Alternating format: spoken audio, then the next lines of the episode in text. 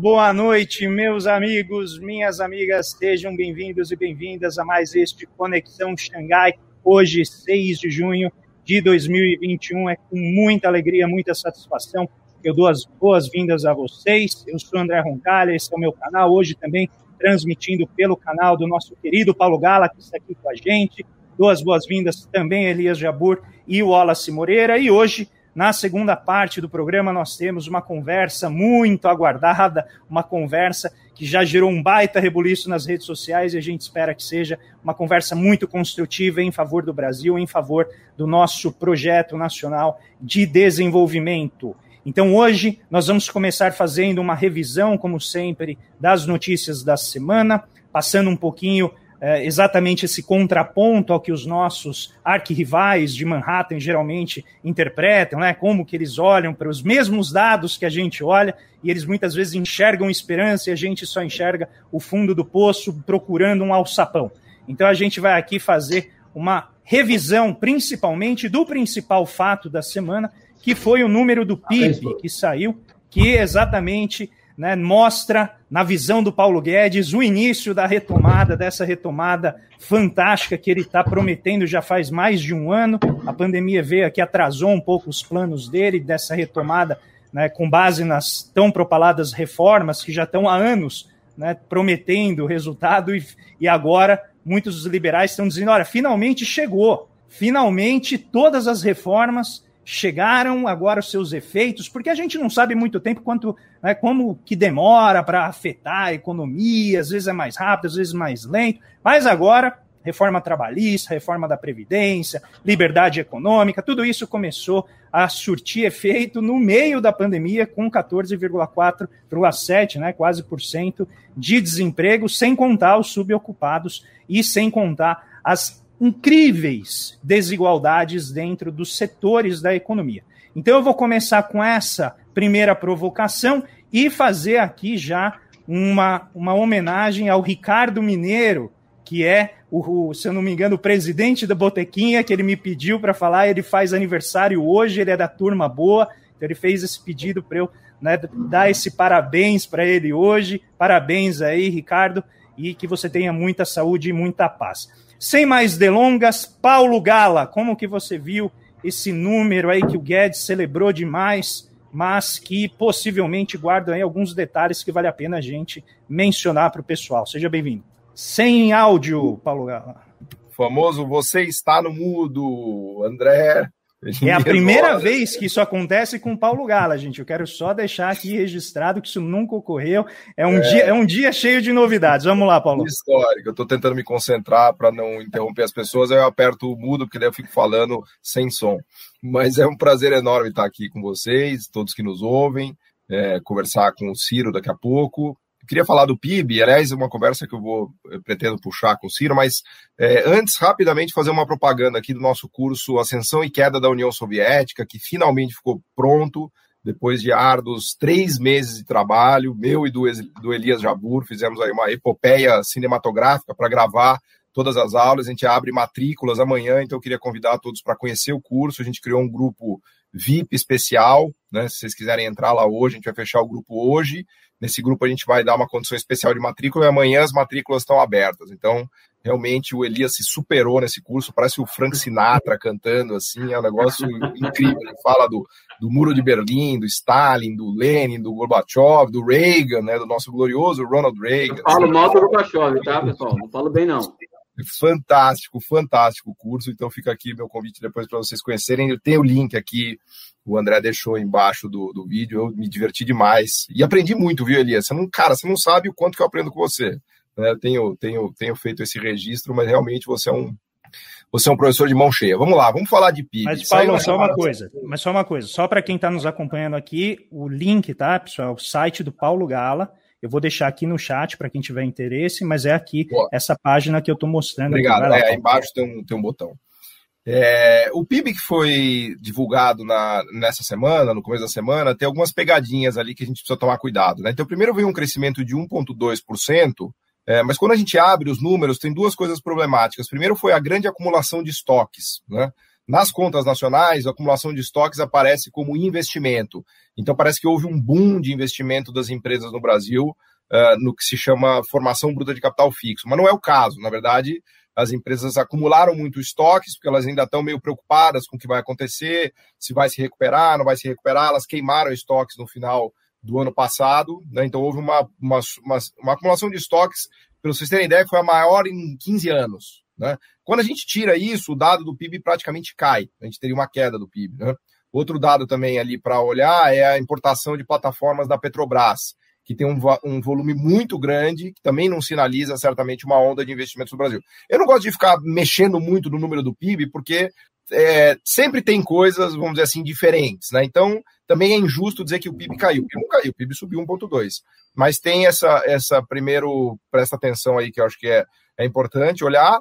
E o segundo, que o Wallace tem, tem batido muito na tecla, e o Elias também, que é uma recuperação, a gente tem uma recuperação, o nível de produção da economia brasileira já está é, no patamar pré-pandemia, só que agora com 15 milhões de pessoas desempregadas. Então a gente recuperou o nível de produção, só que a gente ganhou mais 2 milhões de desempregados. E se a gente colocar desalento, que são as pessoas que desistiram é, de procurar trabalho, esse número vai quase a 20 milhões, né, 20% uh, do, de desempregados. Para se ter uma ideia, hoje a gente tem mais ou menos 100 milhões de vagas no Brasil, então a conta é fácil cada 15 pontos percentuais é, é 15 milhões. Então a gente corre o risco de ter um crescimento sem emprego, que é o tal do jobless growth, né?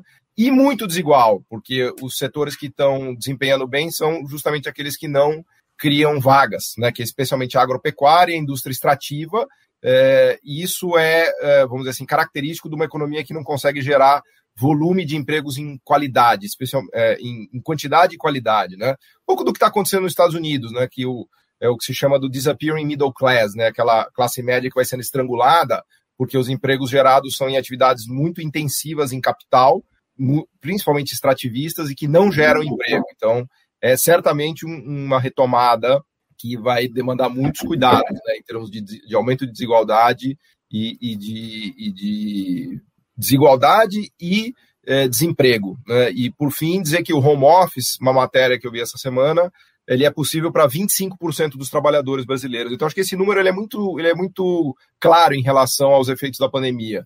Se 25% das pessoas podem fazer home office, podem fazer porque tem trabalhos qualificados em setores em que o home office é possível, os outros 75% não podem, né?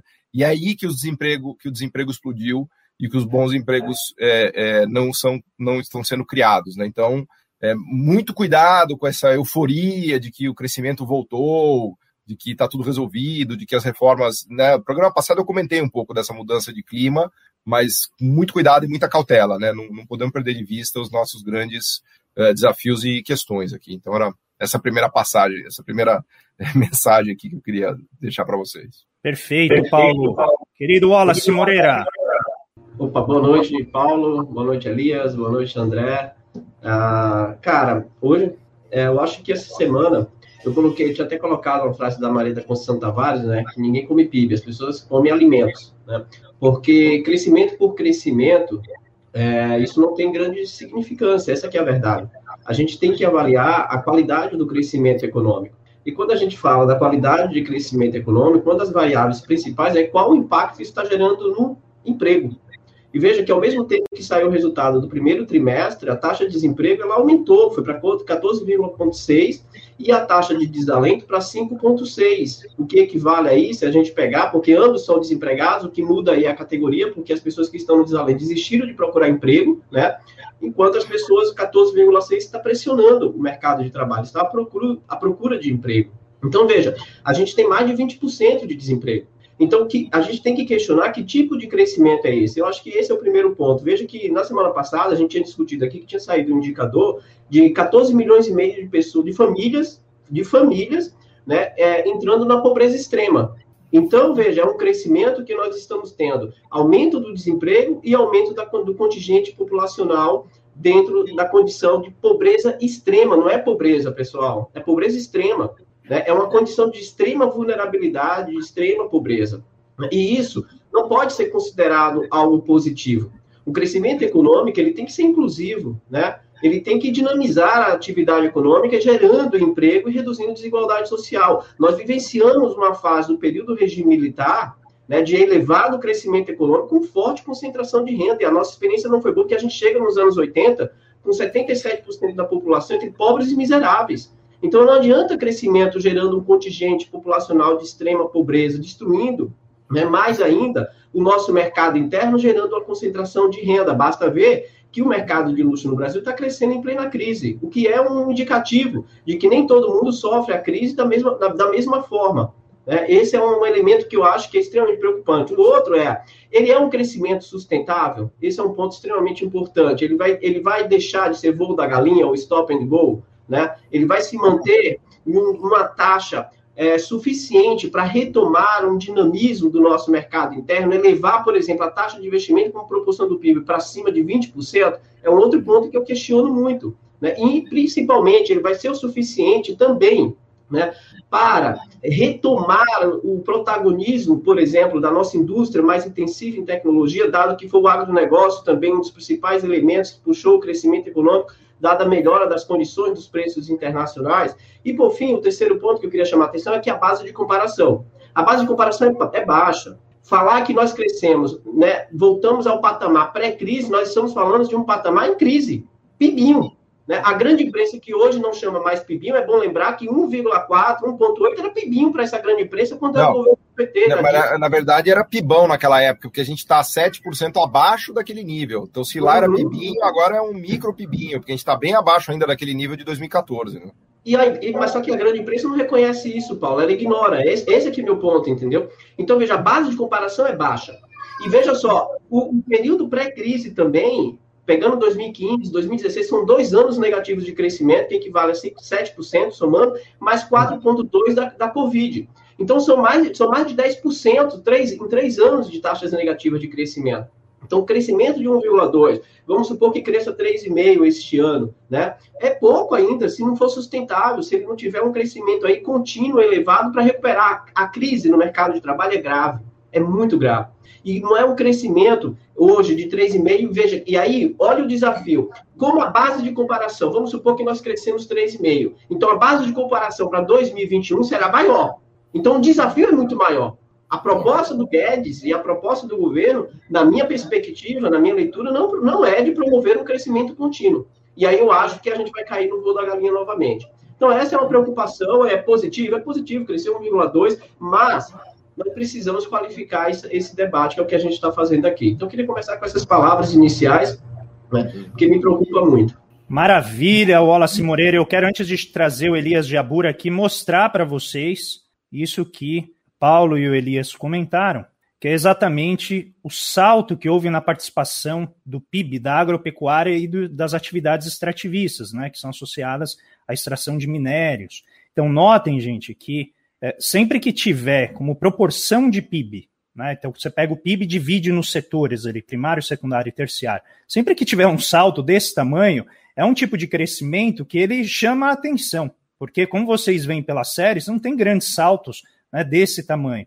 Então, a gente vê aqui a indústria de transformação, que é aquela que autonomiza a tecnologia, a inovação, é aquela que traz constantes melhorias de produção, essa participação dela vem caindo sistematicamente, né, e agropecuária e extrativismo, dentro dessa pandemia, tiveram, principalmente agora nesse ano, esse salto monumental, né, digno de um duplo carpado twist aqui, que nem da nossa querida Daiane Santos. Mas vamos lá, sem mais delongas, só, Elias só, só Jabur. Fala lá, esse, esse, gráfico aí, desculpa, é do nosso amigo Paulo Moceiro, foi ele que Paulo fez Moceiro, e o Poder 360 reproduziu. Então dá o crédito ao nosso amigo Paulo Moceiro, que fez um trabalho Verdade. excelente de divulgar essa relação. Paulo, parabéns, cara. Foi muito importante esse indicador que você acabou divulgando, porque chamou atenção para a gravidade do problema estrutural que nós estamos atravessando.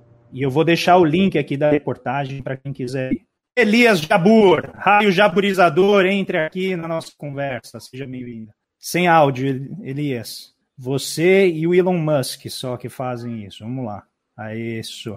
Porra, uma bela base de comparação essa, mas tudo bem. Não, uma, uma, péssima, para você brilhar mais. Trazendo notícias da Ásia, né, da China, porque vocês ficam falando do Brasil, né? Então a gente tem que dar uma levantada aqui no ânimo da galera, né? Tem três notícias que vêm da China, né? Uma que eu sempre falo, faço questão de falar das vacinas, né? Saiu um dado essa semana de que a América Latina é a maior, é, é a, é maior, é a maior receptora de vacina chinesa que tem no mundo é a América Latina, e com contratos é, firmados em 226 milhões de doses de vacinas para a América Latina, que os chineses vão enviar para cá. É, lembrando que metade do que a China produz de vacina é para exportação, e, dessa, e, do, e nessa conta de exportação entra também o trabalho que eles estão fazendo com Cuba de entregar vacinas e vacinar nos 39, é, doação mesmo, nos 39 países mais pobres do mundo, ou seja, um trabalho de internacionalismo valoroso, vamos dizer assim. E essa semana o Biden anunciou envio, a doação de 6 milhões de vacinas para a América Latina. O mais legal foi a reação do embaixador do, do, da China no Brasil, que retweetou o Biden dizendo melhor do que nada, né? Sabe, ou seja, 6 milhões é melhor que nada. Então, acho que essa é uma primeira notícia. A segunda notícia tem a ver com. Agora é mais agora sentem na cadeira, porque essa é, é espetacular, né? É, os empréstimos na China para pequenos e médios empresários entre janeiro e abril de 2021 aumentou 32,5% em relação ao, no, ao, ao, mesmo período do ano passado, chegando, pessoal, a 2 trilhões de dólares. Isso, e esse dinheiro chegou para 82,4% das pequenas e médias empresas, empresas chinesas. Lembro aqui que o Brasil teve, é, fez uma política semelhante, entre aspas, claro, né, de 1,8 trilhão de dólares, de reais, no caso do, no caso do Brasil, e isso não impediu, por exemplo, que continuasse com muita intensidade um processo de fusões e aquisições muito grande do setor de serviços no Brasil, ou seja, as pequenas e médias empresas do Brasil quebraram absurdamente durante a pandemia.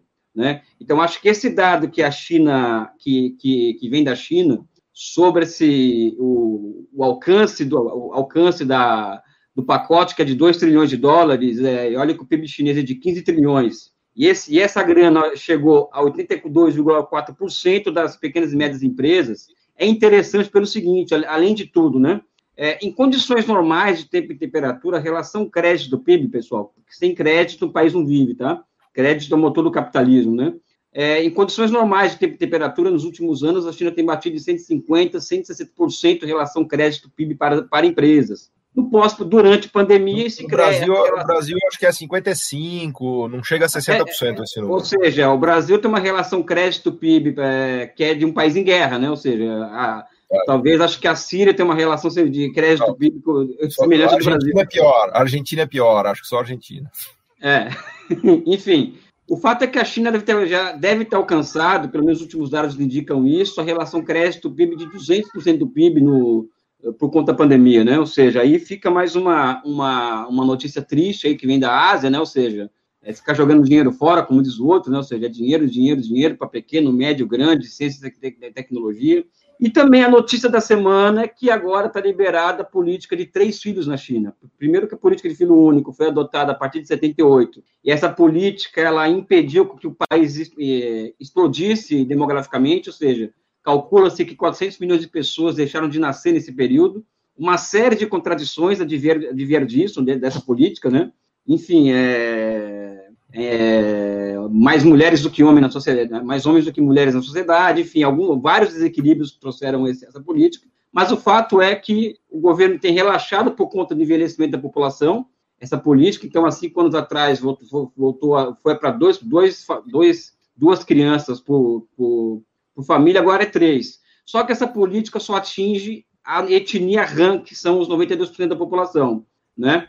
O Xinjiang, por exemplo, que estão acusando o Xinjiang, que a China está praticando uma política de esterilização forçada no Xinjiang, que, ou seja, o Xinjiang teve um aumento da população, por exemplo, de 25% nos últimos 10 anos, ou seja, é, as etnias, as minorias étnicas na China não são atingidas por, essa, por essas restrições de natalidade, vamos dizer assim, e o caso do Xinjiang, por exemplo, quem fala de genocídio cultural, genocídio, é, esterilização forçada, desmente um pouco isso. É no básico é isso em relação à Ásia, né? Em relação ao Brasil, eu acho, eu acho que nós temos que estar, olhando muito para essa questão do PIB, que, que o, aliás, o Asif tocou muito bem nesse assunto, né? Agora, a questão de investimento industrial, né? Ou seja, é, é esse gráfico que o, que o Morceiro traz para a gente aí, Cara, a, a queda acentuada da manufatura, mesmo nesse período, é, parece um, um efeito crowding out, ou seja, a agropecu a agropecuária, ela toma literalmente o lugar da indústria, vamos dizer assim, no, nos, últimos, é, nos últimos tempos, né? Então, é um crescimento, né? que não gera efeito de encadeamento, um crescimento que não gera emprego, enfim, é, é o Brasil, né? É o Brasil. Muito bem, Elisa. Eu quero aproveitar e avisar quem está aqui com a gente. Ah, mais um aviso. Só um minutinho, Elisa, eu já te passo. Só que o Ciro, porque o pessoal está muito agitado aqui no chat, porque eles esperavam entrar aqui e ver o Ciro conversando com a gente. Então o Ciro vai entrar daqui a pouco, tá, pessoal? A gente, para quem é novo aqui no canal, principalmente no uhum. Conexão uhum. Xangai, na primeira parte a gente passa a semana em revista aqui com olhar perspectiva do, do desenvolvimentismo, do Projeto Nacional do Desenvolvimento, e aí depois na segunda parte a gente recebe o nosso convidado de honra, que hoje é o Ciro Gomes. Então eu quero pedir para quem está aqui, já dê a curtida aqui no vídeo, para que o algoritmo não nos ignore, que a gente já está hoje com recorde de audiência aqui no meu canal do Paulo de 3.300 pessoas ao vivo, é fantástico, mas os likes, pessoal, a curtida tem que acompanhar para o algoritmo entender que realmente as pessoas estão engajadas. Então, faço esse pedido encarecido a quem está aqui. Se puder também já se inscreva no canal, se for do seu interesse. A gente sempre traz essa perspectiva diferente do que você vai encontrar na imprensa convencional. E também, depois aqui da live, não se esqueçam de entrar no canal Revolução Industrial Brasileira do nosso querido amigo Fausto Oliveira. Daqui a pouco ele também vai estar aqui com a gente no Minuto da RIB. Elias Jabur. O aviso é que eu continuo com o meu programa no canal da Fundação Maurício Grabois no, no YouTube. O meu programa chama-se Meia Noite Pequim. Toda segunda-feira tem um vídeo novo de 10 minutos e amanhã é, terá o nosso quarto vídeo. Não vou revelar qual vai ser o assunto, que é sempre É você, é a sua noite em Pequim? É minha noite em Pequim ou meia-noite em Pequim? Meia-noite em Pequim. Por Se fosse a minha, a minha noite em Pequim, eu estaria interessado em conhecer a sua noite em Pequim. O que, que você Não, fez passei lá? várias noites em Pequim, Paulo. Se você puder revelar depois... Eu passei várias noites em Pequim, Xangai, Tianjin, ou seja, passei, passei noites Você podia fazer um Pequim, de, você podia fazer Pequim depois da meia-noite também, seria sucesso isso, hein? Não, seria porque aí é só o underground e tal. Tem um bairro lá em Pequim chamado Sanlitun, que é um bairro é, totalmente underground, em que eu, enfim, Cara, um dia eu vou escrever um livro de memórias é, sobre as minhas viagens para a China, sabe? Faz, faz e... igual o Dostoiévski, escreve memórias do subsolo chinês. Cara, eu não posso, bicho, isso eu não posso. Ainda não, ainda não, ainda não estou liberado para escrever sobre certas coisas ainda, mas é, um dia, um dia escreverei e não faltarão histórias, ou seja, Pequim, Xangai e Hong Kong, assim, tem histórias cabelosas para eu contar, né? Eu vou revelando aos poucos no Meia-Noite Pequim, né? Ou seja, aliás, Boa. Falta em um dos programas, eu lembro, inclusive, de um fora que eu tomei e tal, em Pequim, num, dos episódios e tal.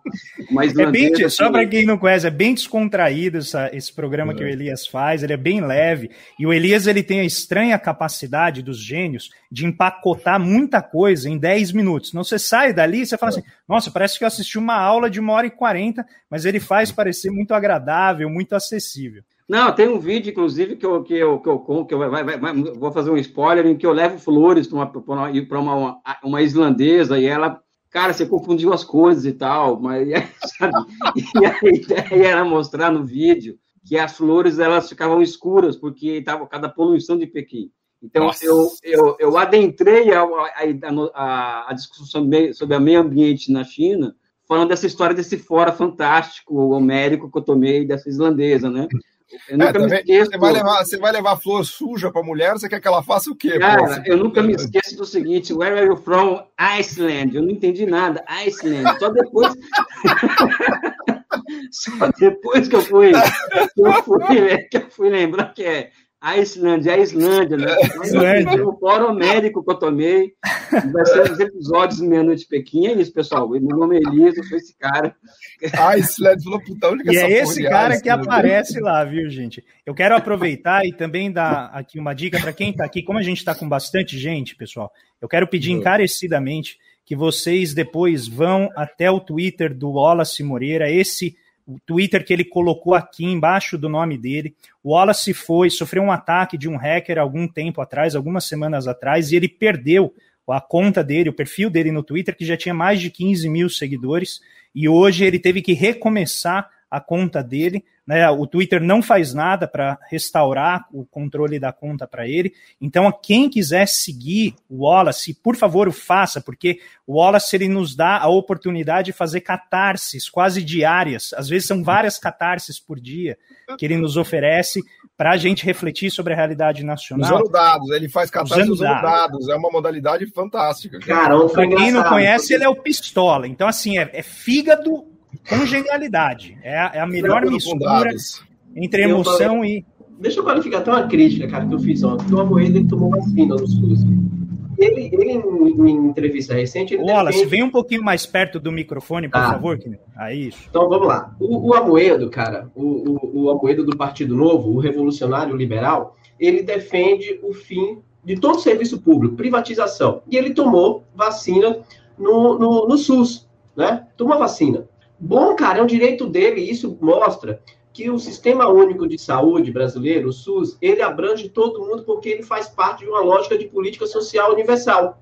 Portanto, o que eu falei assim foi, bom, beleza, o que mostra que o discurso liberal não sobrevive a um minuto do mundo real, né? E seria, seria é, salutar que ele reconhecesse, olha, agora eu preciso reconhecer o papel do SUS. Ele não fez. Aí, aí lá para Santo, um monte de, de, de, de da, da, seguidores do Amoedo foram me xingar, né? Me xingaram lá. E daí, aí daqui a pouco um falou assim: ah, é o SUS que aplica a vacina, mas a vacina é privada. Eu falei, meu querido, vai estudar. Vai estudar. 75% das pesquisas em PD no mundo foram de financiadas vacina. por dinheiro público, cara. A vacina é dinheiro público. Está sendo feito por laboratórios privados, mas a pesquisa foi feita com dinheiro público. E outra, algumas vacinas chegam a 95% de fundos públicos. Então, assim, cara, quer, quer, quer me contestar?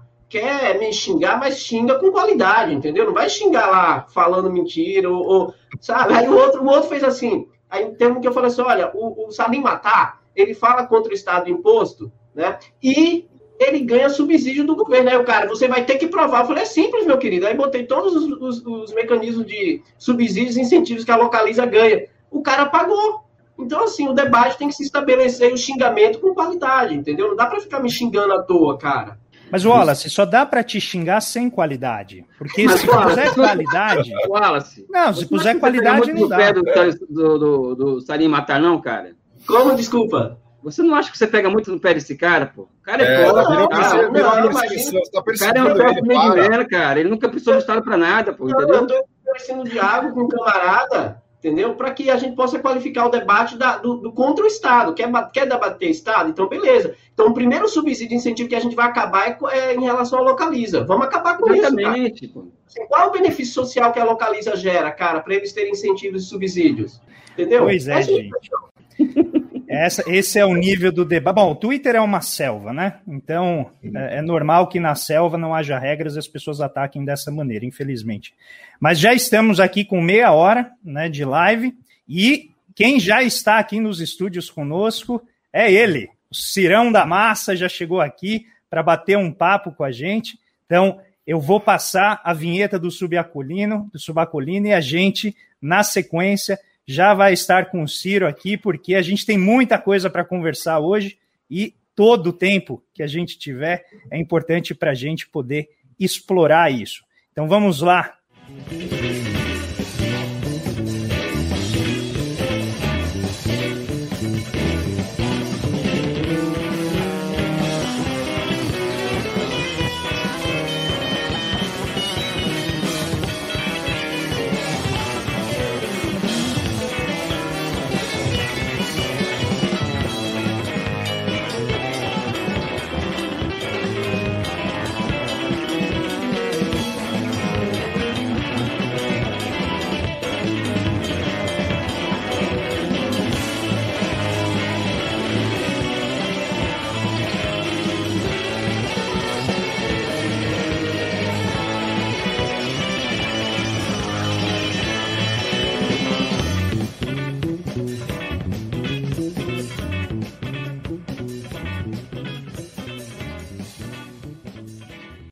Ele já está aqui conosco, Ciro Gomes. Ciro, se eu fosse passar aqui o seu currículo, acho que a gente ia tomar todo o resto do programa. Então, eu vou simplesmente dizer Cirão da Massa, que é como eu gosto de te chamar, sempre te chamei. Então, seja muito bem-vindo aqui ao Conexão Xangai. Em geral, os nossos convidados tomam um susto, porque sai essa vinheta que deixa eles assim um tanto atordoados, eles já estão ao vivo. Então, Aqui é o terreno em que a gente faz o contraponto ao nosso arquirrival de Manhattan, o Manhattan Connection, e a gente deslocou então a nossa visão para onde é outro polo de questionamento dessa ordem que se estabeleceu nos últimos 100 anos, mais ou menos, e a gente faz então uma visão aqui da perspectiva do desenvolvimentismo, da perspectiva de um plano nacional do desenvolvimento. Então seja muito bem-vindo. É um prazer e uma honra ter você aqui debatendo com a gente. Obrigado, professor André Roncaglia. É um prazer para mim especial. Cumprimentos aí ao professor Paulo Galo, ao professor Wallace Moreira, ao professor, meu camarada Elias Jabor. Eu, eu falo camarada porque o PCdoB é nosso parceiro na nossa estratégia no Ceará há mais de, sei lá, 40 anos. Fez um senador por lá pelo Ceará no, no, no, no, no momento.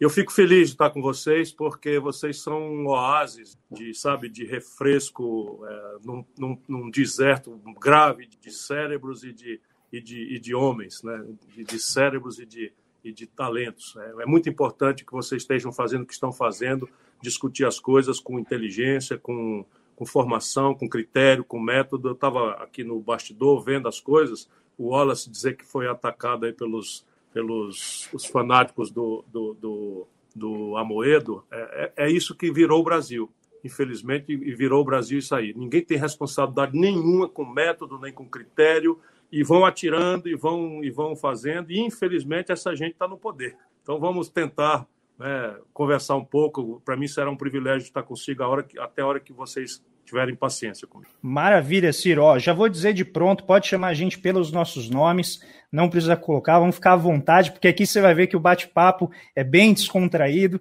E eu queria começar, Ciro, uh, perguntando para você com base na leitura do seu livro, que eu já aqui de pronto te parabenizo, eu acho que é realmente uma obra muito, muito, muito bem preparada, muito qualificada, acho que enquadra bem os nossos debates. Você mostra uma capacidade de transitar entre várias esferas do conhecimento e a gente tem a impressão que está ouvindo você falar. Né? Então, é o teu vocabulário ali, são as suas expressões, e eu acho que ele é um excepcional pontapé para a gente poder debater. Mas todos os livros, infelizmente, passam pela dificuldade de sobreviver à marcha da história. E o seu, eu acho que até agora ele está indo muito bem, ele está envelhecendo muito bem. E eu espero que ele continue envelhecendo bem e que ele seja sempre aí uma, uma orientação para a gente debater. Então eu quero começar perguntando para você, com base no tempo decorrido entre a publicação do seu livro e este estardalhaço em toda a geopolítica, o arranjo produtivo mundial, as economias, os sistemas de saúde mundo afora, a gente está vendo, está observando uma mudança sísmica na geopolítica mundial e que a China vem agora acelerando o seu processo de estabelecer convênios e consórcios com vários países, chegando né, do Pacífico ali até vamos dizer, o, centro da Europa e minando a unidade europeia que foi sacrificada por eles mesmos, né, pelos próprios erros ali da União Europeia. Como que você faria uma análise inicial enquadrando o contexto geopolítico para a gente poder então entrar nas restrições que vão se impor sobre a definição de um projeto nacional? Esse é, é, é o começo da resposta. Um projeto nacional precisa se assentar em duas pernas que não são da reflexão média não é, do, do, do da, da, disputa política e partidária brasileira, muito rasamente, e da opinião pública popular, ainda menos. Uma perna é a questão da defesa, que a gente pode ter ocasião para conversar um pouco, deixamos aí para outro uhum. lado, pensado aqui na capacidade de dizer não, não é? numa, numa estrutura uhum. dissuasória em que a gente projete nossos interesses nacionais com a capacidade de dizer não. É a única coisa que o Brasil quer de uma estrutura dissuasória de defesa tecnológica, moderna, e muito longe dessa coisa que está acontecendo aí. A outra perna é uma política exterior que saia dessa dicotomia de, sabe, de, de mascate ou, ou na melhor homenagem que eu possa fazer, mas as de militante da Uni. Sabe? Essa política não é isso que o Brasil precisa. O Brasil precisa ter uma política exterior que seja guiada por dois grandes blocos de interesses. Ambos são muito pragmáticos, embora nesse mundo sofrido que o nosso povo está, pareça ser diletantismo refletirmos sobre isso. Mas o conceito, né, a posição do país no mundo, a forma com que os interesses do país são simpático ou antipaticamente refletidos para começar, estão rasgadas na história contemporânea do Brasil. Então, o primeiro grande bloco de tarefas da nova política de, de, de, de, política de relações exteriores que eu advogo para sustentar esse novo projeto nacional se assentará numa, vamos dizer, numa revisão modernizada dos princípios do Barão do Rio Branco. Então, coisas simples de falar, mas muito complexas e nas quais o Brasil está na contramão, virando um par internacional. Solução pacífica dos conflitos, não intervenção em assuntos domésticos, não é? A, respeito à autodeterminação dos povos por uma ordem internacional assentada no direito e não na violência. Tudo isso são idealismos que precisam ser, de novo, objeto da disciplinada conduta brasileira, porque isso é que permitiu, por exemplo, a Oslo, na Noruega, preparar um acordo extraordinário dos palestinos com, com, com, com, com os judeus, lá ainda no governo Clinton, aquele célebre aperto de mãos do Arafat com, com Shimon hum. Peres e com, e, com, e com Isaac Rabin. Porque você se preserva num conceito moral que, na construção sofrida de uma ordem internacional assentada no direito e não na violência, o Brasil saiu dessa posição e tem que voltar. A segunda vai mais imediatamente à sua questão pragmática do hoje. O Brasil tem que buscar um lugar na ordem internacional em que basicamente guie a, a sua, a sua, sua pretensão, seus acordos regionais, suas, suas, seus esforços multilaterais por três grandes questões bem pragmáticas e objetivas. As três é extremamente difíceis, porém absolutamente necessárias para o Brasil e já vão antecipando uma vacina em tempos de pandemia, né? uma vacina às gravíssimas interdições que nós temos estrategicamente, que estão sendo agravadas, para nos afirmarmos como uma nação desenvolvida. Então, o que é que nós vamos buscar? um regime de preferências comerciais industriais, já vê como é o tamanho do problema. Segundo, buscar um regime de transferências tecnológicas sensíveis, fast track, especialmente em alguns setores onde a questão de escala e a, e a, pre, a premissa tecnológica que nós temos nos permite acelerar um pouco mais. Vai ser mais difícil em, em satélite, em, em, uhum. chip, mas é mais simples em, na economia, na, na, no complexo industrial da saúde, no complexo uhum. industrial da energia, petróleo, gás e bioenergia, enfim. E o terceiro, um regime de financiamento rebelde a Bretton Woods, as instituições de Bretton Woods. Né? Então, essa, essas, esses, esses dois conjuntos de coisas é o que eu advogo. Começando como? E se eu estiver sendo longo, é, é, enfim, é, é, a inspiração dos mestres que estão aí é, me inspirando. eu, eu, eu, eu, fiquei muito não, excitado com esse nosso encontro, porque, enfim, é, vocês são de fato aquilo que eu falei e não é para agradar, não. É, a pena é que a gente não tem um liberal, sabe, sério, que respeitando o método venha discutir também, porque nós estamos separando as ilhas. E eu, por exemplo, discuti em Londres um debate com o Roberto Campos. Imagina o meu nervosismo, um homem extraordinário como aquele, de quem eu discordava profunda e definitivamente, e mas com quem eu dava passo por antepasso com muito cuidado e zelo para dizer, mas meu mestre, meu professor, e como é que fica e tal, enfim. Mas hoje, enfim, não existe mais ninguém, a não ser o, o filósofo lá que, que, que, que, que se diz pensador, não vale nem a pena repetir o nome. Enfim, vale. mas mesmo no campo dos intelectuais orgânicos do PT, eu sinto falta, sabe, de uma reflexão estratégica, porque o PT é a principal organização da esquerda brasileira e o debate foi paralisado por conta do pragmatismo eleitoral, do, do, do calendário, das, dos traumas que o Lula sofreu. Nós não temos mais nenhuma agenda de debate no Brasil. Mas, enfim, voltando aqui, na questão da, da política exterior, o primeiro passo é reestruturar o Mercosul da minha assinatura lá no, no, no, no, Tratado de Ouro Preto. Qual era a intenção do Mercosul? Já vale muito a pena, não estou aí devassando nenhum segredo de Estado, que agora a gente já possa esclarecer. Na data, havia uma pressão monstruosa, e o Fernando Henrique aderiu a ela, por uma pressão direta, pessoal, isso aí já é segredo de Estado, do Bill Clinton. Eu, eu assinei uma ata que o Itamar fez, mas havia uma pressa por estabelecer uma área de livre comércio das Américas, a ALCA. Então, nós meio que atropelamos o calendário para encorpar a resistência, não é? Porque o Chile tinha ido embora, a Colômbia tinha ido embora, e eles estavam já circulando no Paraguai e acertando coisas constrangedoras, como base e tal. Então, nós corremos, e a ordem hum. tanto da Argentina quanto do Brasil, as instruções que eu recebi do presidente Itamar, era não, não, não engasgar com o mosquito.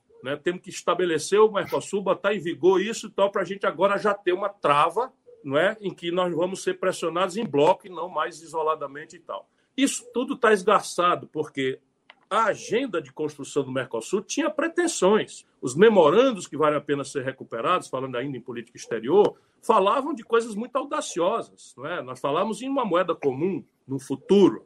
Nós falávamos nisso, a coisa que a União Europeia galgou, a gente falava nos memorandos. Mas coisas antecedentes, o regime tributário, o regime previdenciário, as condições, os controles fitossanitários, uma série de questões, não é? é, é para equilibrar, a, a, enfim, em, em, direção a uma comunidade econômica real, não é? que pudesse extrapolar para a América do Sul. Isso é tanto mais grave em tempos de escala chinesa. Não é? A China está fazendo o mesmo trabalho aqui na Venezuela. Por, por uma agenda política, ela está lá estabelecendo o pragmatismo e já transitou do Brasil para a Argentina o principal parceiro na América do Sul. Aconteceu já no governo Bolsonaro. E são coisas graves, gravíssimas. Né? Então, reestruturar isso, né? na hora que o Paulo Guedes, inclusive, está falando né? em, em, em, em, agravamento unilateral, redução unilateral de tarifas, etc. O segundo movimento, mais importante, que eu acho, recupera também uma tradição extraordinária do gênio brasileiro quando ele aflorou. Que é assim, cada grande conflito internacional foi visto pelo líder brasileiro da data, pela liderança brasileira da data, como uma oportunidade, mais do que um risco. O Getúlio, só para dar um exemplo mais pragmático, o Getúlio ficou ali na neutralidade em relação à guerra, lembrando que os americanos também estavam na neutralidade, né? Só, só, só saíram da neutralidade quando o Japão já sufocado pelo embargo de petróleo, não, não viu outra alternativa senão fazer o ataque e tentar, enfim, todo mundo conhece essa história. Né? Mas eu quero voltar. O que é que o Getúlio faz? O Getúlio transita ali na neutralidade, em articulação com o Perón. A Argentina transitava na neutralidade. Ambos nacionalistas, preocupados com, a, com, com os efeitos do trauma, enfim. E, no limite, quando os planos de ocupação de um certo território brasileiro no Nordeste foram comunicados né, pelo próprio Roosevelt ao, ao Brasil, o, o, Getúlio então percebeu que estava na hora não é, de um recuo estratégico e estabeleceu algumas condicionantes. Uma delas, Vale do Rio Doce. Vale do Rio Doce, uma delas CSN, não, é, Companhia Siderúrgica Nacional, isso. que era a premissa de uma base industrial, naquela hum. data era indústria de base, era condição sine qua de, de, de uma industrialização. O velho Geisel, não é, com todas as deformações que não devemos deixar jamais de denunciar num regime ilegítimo, ditadura, etc., etc., mas guiando-se pelo mais genuíno nacional desenvolvimentismo, né, o velho Geisel revogou o acordo militar com os americanos e estabeleceu um acordo atropelando uma série de restrições internacionais para transferência tecnológica nuclear. Então, aí Angra 1 e Angra 2, uhum. e, e a passo de carga do Manco, Angra 3 que infelizmente nós vamos ter que pensar porque é a questão da energia no Brasil. Esta é uma ocasião de ouro, Roncaglia, é uma ocasião de ouro. O conflito entre China e Estados Unidos não nos obriga a tomar lado. Ah, volto a dizer, não é um pragmatismo. A gente deve estar neste conflito ponderando naquele primeiro conjunto de valores: solução pacífica dos conflitos, não intervenção, respeito à autodeterminação dos povos, por uma ordem jurídica assentada no por uma ordem internacional assentada no direito. Vou repetir isso para ver se a gente populariza o assunto e não na violência. Porém, naquele outro bloco de interesses, o Brasil pode perfeitamente recelebrar suas relações com a América. O, o Trump saiu. Né? O Trump saiu. Essa, essa, essa, essa ideia do Brasil ter aceito durante o governo Bolsonaro, né? durante o governo, do governo Temer, né, aceitou passivamente virar um protetorado norte-americano, inclusive com grande cumplicidade da cúpula militar brasileira, isso não nos serve. Nunca serviu aos próprios norte-americanos. Eles não respeitam o vassalo. Os norte-americanos respeitam os ingleses, contra quem eles foram à guerra. E eles têm hoje uma relação de extrema cumplicidade internacional, global, mas ali tem sangue na origem dessa guerra. Respeitam os franceses, né, que estiveram ali também né, em apoio a eles na, na, na, na, confrontação, respeitam os russos e respeitam profundamente os chineses. E o Brasil já teve momentos de grande respeitabilidade, embora para nós, não é, a zona de influência norte-americana também impeça de nós um desenho é, de uma relação especial, que em qualquer circunstância tem que levar em consideração dois conjuntos de valores. Primeiro, nossa tradição judaico-cristã. Nós somos a nação mais parecida com a América do Norte do mundo. É uma coisa impressionante como nós parecemos com eles. Grande território, um melting pot importante, não é? tensões, enfim, eh, escravidão, para o mal e para o bem, nós somos muito parecidos. Mas nós temos que levar em consideração o papel vergonhoso, repetido recentemente em governos democratas, como Barack Obama, de, Sim. sabe, guerra híbrida, de, de, de espionagem, de que as, eles tratam de estabelecer isso como se isso fosse uma paranoia. Mas veja, vou terminar aqui para não ser muito mais longo. Eles determinaram por uma lei unilateral deles que qualquer empresa global que seja cotada em Wall Street, que é a bolsa de valores de lá, só para o nosso telespectador, ou que tenha o mercado norte-americano como destino ou origem de algum componente, transforma em jurisdicionado da justiça americana esta empresa. E por causa disso, uma sentença botou um cidadão dentro da Embraer, um cidadão norte-americano dentro da Embraer, nas antecedências do, do, do, do acordo com a, com a, felizmente mal, malogrado com a Boeing, e no governo Dilma não só espionar a própria Dilma, como meter um cara na Petrobras. Um cara com pleno, plena, plena, plena, pleno acesso a tudo. Não é? E eles sabem o que é espionagem industrial, eles sabem o que é, enfim. E a gente aqui fica de pato, não é, com esses generais aí de pijama, não é, fazendo de conta. Nós temos hoje um, um almirante, um general, oficial general das Forças Armadas Brasileiras, sob comando do Comando Sul dos Estados Unidos. O que é o Comando Sul dos Estados Unidos? Na geopolítica deles, é a Quinta Frota, que se projeta no Atlântico Sul e que foi ressuscitada a partir do, do petróleo, do pré-sal. E, esse, e, esse, e essa Força Sul todo mundo sabe que os norte-americanos não têm nenhum território no, no Atlântico Sul, né, abaixo da linha do Equador. É a força de vigilância dos interesses estratégicos americanos especialmente na América Latina. Maravilha, Ciro, uma excelente, brilhante abertura. Eu vou aproveitar escreve agora. Na, escreve na fila aí. Não, já estão, já estão. Todos já estão inscritos. Se o Ciro tiver até às seis da manhã, até lá que a gente vai. Brincadeira, tamo junto, Ciro. Tamo junto, com o maior prazer. Eu já, eu já vou acionar de novo a sua assessoria para a gente já marcar a próxima, para dar para a gente continuar. Mas antes da gente continuar, eu queria passar aqui, Ciro, a fala do nosso querido amigo Fausto Oliveira, que conduz brilhantemente o site Revolução Industrial Brasileira, e ele tem um minuto aqui no Conexão Xangai, e ele fez uma, uma fala especialmente em homenagem à sua presença. Vamos escutar. Olá, amigos do Conexão Xangai. Aqui o Fausto Oliveira da Revolução Industrial Brasileira. Aproveitando que a presença do Ciro Gomes hoje no Conexão Xangai abrilhantando o debate, eu queria saudar a ideia de projeto nacional. Felizmente, a ideia de projeto nacional voltou para o debate brasileiro.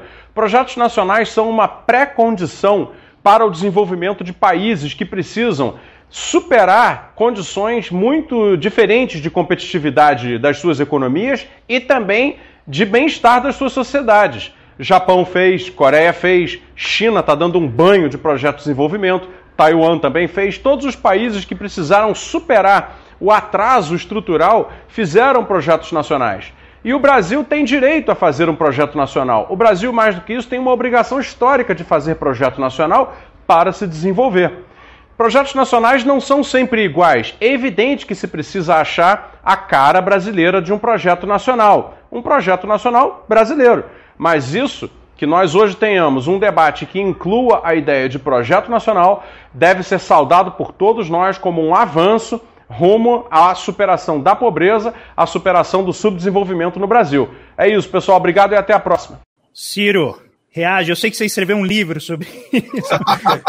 Mas... Veja, veja eu, eu, eu sustento para discutir que pouco importa a retórica, porque esse, esse é o território da propaganda ideológica. Se nós tivermos, e isso é que os liberais se recusam a aceitar como método, não há nenhuma experiência civilizatória exitosa, nem na história da humanidade, nem uma sequer, nem na atual geografia do, planeta, que por detrás você não vai encontrar, volto a dizer, não interessa a retórica, não interessa a, a, a propaganda, não interessa.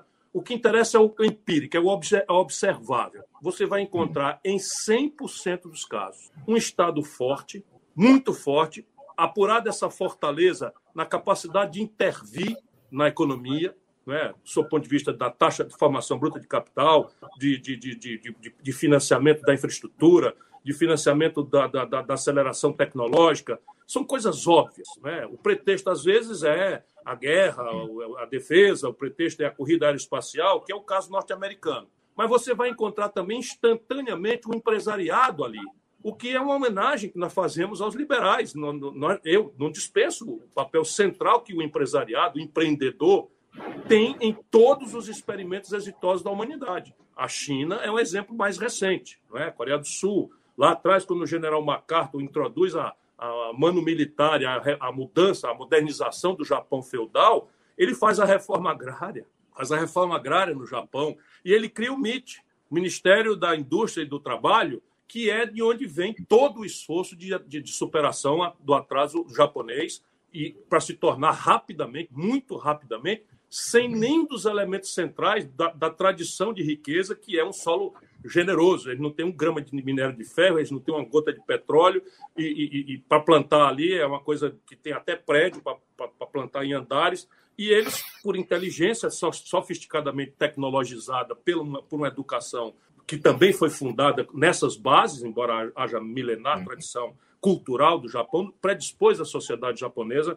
a isso. E o terceiro é o investimento em gente. Então, são esses três elementos dizer, em coordenação. Eu lamento dizer, como democrata, e para mim só presta se for em regime democrático, mas nem sequer a democracia foi, é essencial. Você vai encontrar experimentos é, de êxito civilizatório não, não democráticos, pelo menos do ponto de vista da democracia, o modo é, judaico-cristão ocidental de entendê-lo. Não é? Os chineses não compreendem isso e a gente não pode olhar os chineses com os olhos da nossa tradição. Os chineses, imagina você ter um ambiente liberal, no estrito senso, com, com um bilhão e 300 milhões de boca para alimentar. Né? 1% de miséria, a gente já viu aí o que é a população do Brasil passando fome. Então, e eles não têm essa aspiração e a gente tem que compreender tudo isso. Mas o fato é que Estado forte, empresariado convergente com o consenso ou a hegemonia estabelecida e uma universidade para ficar na cabeça do processo de investimento em gente são os elementos centrais do desenvolvimento. E volto para homenagear o nosso professor, com quem eu quero estar logo mais. É? é desenvolvimento industrial, e esse é o problema do intelectual da periferia do, da Europa. Né? A Europa está tá vivendo sua realidade. Né? Então, há um processo de desindustrialização substituído por uma por um serviço sofisticado agregado a uma indústria, a indústria tradicional não responde mais à questão do emprego, e isso parece ser realidade para nós. Não é. O Brasil tem uma agenda do século XIX por cumprir, reforma agrária, uma agenda do século XX por cumprir, indústria, indústria, indústria, indústria, indústria. Sem indústria, nós não vamos pagar a conta, porque a aspiração de consumo do nosso povo refere-se a um padrão que nós estamos cada vez mais distante de conseguir oferecer por tecnologia, por financiamento, por, por falta de escala, e, e, e, e, a conta não fecha, sabe? Ciclicamente, as commodities bombam, a gente paga a conta de um, de um, de um, de um ciclo consumista popularizante, etc., e depois quebra, porque o buraco da conta de manufaturados aparece, depreciona nossa moeda, ou filme velho, não é? que vai começar de novo agora.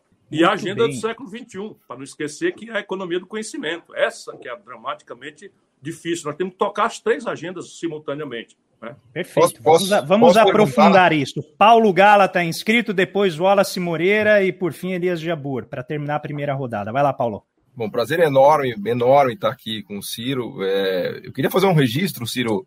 Bom, primeiro, o seu livro Dever da Esperança é fantástico, né? Eu fiz até fiz um vídeo lá no canal em que eu chamei o livro de Manual da Presidência da República, né? Que realmente eu achei muito, muito é, no ponto, assim, você vai no ponto. Mas o registro que eu queria fazer não é desse livro, é de um outro livro seu que você escreveu, acho que em 95, 96, que era O Próximo Passo, que foi um livro que eu li à época, era novo ainda, considero um cara meio novo ainda, mas era bem novo. Estava na faculdade de economia e foi um livro que me influenciou muito. Acho que você escreveu com Mangabeira Húngara até na Mangabeira. época. Mangabeira. Na época lá no lançamento, peguei esse autógrafo, foi 95, 96. É, e e, e, assim, esse livro ele já tinha muitos dos elementos que influenciaram, obviamente, meu pensamento e de toda uma geração. Até num certo sentido, eu acho que aqui no, no Conexão Xangai tem muito das suas ideias que vieram lá de trás, né? Porque eu me lembro bem que você era muito crítico do, do Plano Real e da turma do Plano Real daquela época, do FHC, né? Até minhas fontes me contaram que o, você virou ministro porque o Itamar quis que você fosse ministro, porque o FHC e o time econômico não queria você de ministro. Na verdade, é, você virou ministro por opção do Itamar, né, que já Aqui também não sei se é segredo de Estado, não sei se isso já é público, mas eu tenho fontes fidedignas que me disseram isso, né? É, Agora você... não tem jeito, né, Paulo? Agora já é de domínio público. É o famoso tempo. off do Elias, né? Você vê que os meus offs que eu falo para 10 mil pessoas, né? É, já uma dica, quando vocês quiserem um off que tá on, fala com o Paulo Gala. Já deu tempo para abrir os arquivos, já, já é mais de duas, três décadas. Porque, obviamente, estava claro ali que a sua visão era uma visão nacionalista, alinhada com a visão do Itamar, e que não era a visão é, pelo menos que se tinha na época, e depois no Plano Real, acho que mais ou menos isso ficou claro, né? Toda a sua crítica do Plano Real, que aliás está muito bem colocada nesse, nesse último livro, deixa isso de maneira bem clara. Né? Todo o projeto brasileiro ali, que eu gosto de chamar do projeto de Washington, do consenso de Washington, né, que tem talvez o seu grande representante no Manhattan Connection, né, que a gente fez a brincadeira aqui de fazer o Conexão Xangai. Então é só para dizer que o Conexão Xangai, num certo sentido, também é, é, seu filho, porque lá atrás aquelas ideias né, me inspiraram e nos inspiraram. Eu também, enfim, tentei, tentei é, é, influenciar aqui meus amigos e tudo mais. Então eu queria fazer esse registro e queria, a partir disso, já fazer uma, uma virada para uma pergunta que, a meu ver, é a das mais é, importantes e que é o nosso grande desafio, acho, Isso eu queria te ouvir como um, um, um agente, não um observador, um agente principal, né? Do, da cena brasileira, em, em todas as posições que você ocupou, de ministro, em governo, de crítico, de empresário, enfim, você realmente é um dos brasileiros que mais conhecem o Brasil disparado, né? E a pergunta é a seguinte: como é que a gente, a partir de tudo isso que você já colocou, como é que a gente coloca a elite brasileira junto nesse barco do desenvolvimento econômico e do projeto nacional de desenvolvimento, né? E aí eu explico, né? Porque é, quando a gente olha para a elite americana, para a elite coreana, para a elite japonesa, para a elite alemã, é evidente que tem uma elite lá que é bilionária, que tem muito dinheiro, que tem o poder, só que todas essas elites estão embarcadas num projeto industrial tecnológico, num projeto de sofisticação produtiva. Né? Se você pegar, por exemplo, a Coreia, né? claramente eles têm uma elite bilionária. Mesmo a China do Elias Jabur tem muitos bilionários, tem uma elite poderosíssima que agora começa, inclusive, é, se chocar com o Partido Comunista. Né? O Partido Comunista está meio com a pulga atrás da orelha, porque a China é o país que mais cria bilionários no mundo. Né? Então, isso é uma coisa que está meio incomodando. É, e no Brasil a gente também tem essa elite que é poderosíssima, que é bilionária, só que ela não embarca num projeto industrial tecnológico, porque ele tem, por vários motivos, um, talvez o principal dos quais, na minha visão, é porque ele é muito arriscado. É muito arriscado você se lançar no desenvolvimento tecnológico, de novas empresas, novas marcas, conquistar o mundo, inserir a economia de uma maneira, é, vamos dizer assim, é, é, produtivamente integrada com o resto do mundo. Né? Não é um negócio trivial. Né? É muito mais fácil para a elite ficar retraída ali no patrimônio, nos juros, na renda, nos imóveis, e está tudo certo. Né? Então, e, mas, por outro lado, não, é, não, é, não existe um projeto nacional possível sem que essa elite entre no barco também, como você mesmo colocou. Né? Então, eu não acho que a elite brasileira seja contra o progresso ou contra o investimento industrial, contra o avanço tecnológico. Eu acho que ela tem medo, porque são riscos enormes, né?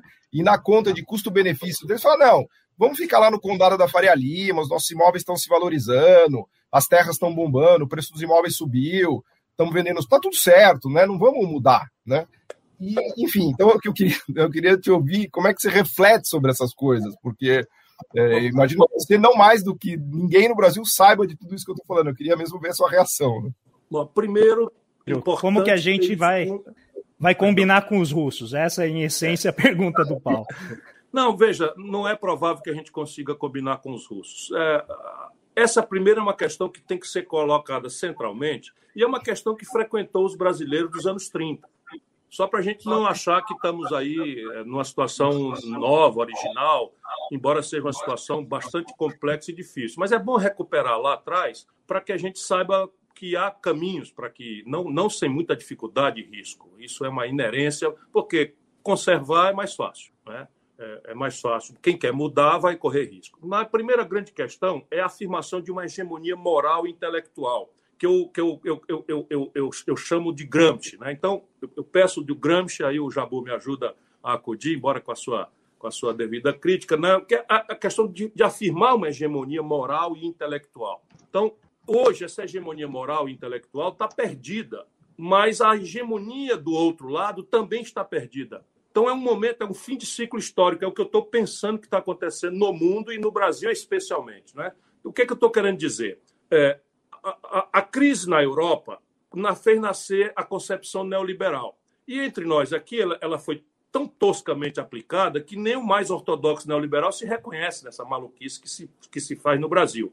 E, e, e eu vou chegar ao, ao, ponto que é basicamente o juro alto. 40 anos de juro exorbitantemente alto, acima da rentabilidade média dos negócios. Esse é, esse é o Buziles. E é a chave pragmática de solução dessa questão traumática que você está fazendo. Mas vamos tentar sentar isso na história. Quando os ingleses, especialmente, perceberam que estavam começando a perder a competição nos seus mercados europeus e nos em terceiros mercados para um novo produto industrial moderno, sofisticado tecnologicamente, que vinha do Oriente de forma cada vez maior de volumes, desonerado da cunha fiscal do welfare state, eles tiveram uma intuição. Disse, Olha, nós precisamos restaurar a competitividade sistêmica nossa, europeia, e o caminho aqui é tentar diminuir né, as, as assimetrias competitivas com esse produto que está chegando aí e, e, e, ganhando territórios e mercados, etc., aqui no mundo, em terceiros mercados. Então, a ideia do Estado mínimo é coerente com isso, a ideia de aviltar salários,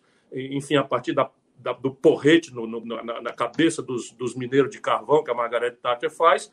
E eu digo sempre, para encaminhar a discussão, e, e, e assentar a minha crítica ao neoliberalismo em ambiente racional e não passional, porque o neoliberalismo não é um palavrão, é um marco de economia política vitorioso, de forma absolutamente extraordinária, a ponto de um idiota ter sido celebrado como um grande intelectual de vanguarda, que é o Fukuyama, que eu conheci lá em Yale, não é? anunciando o fim da história.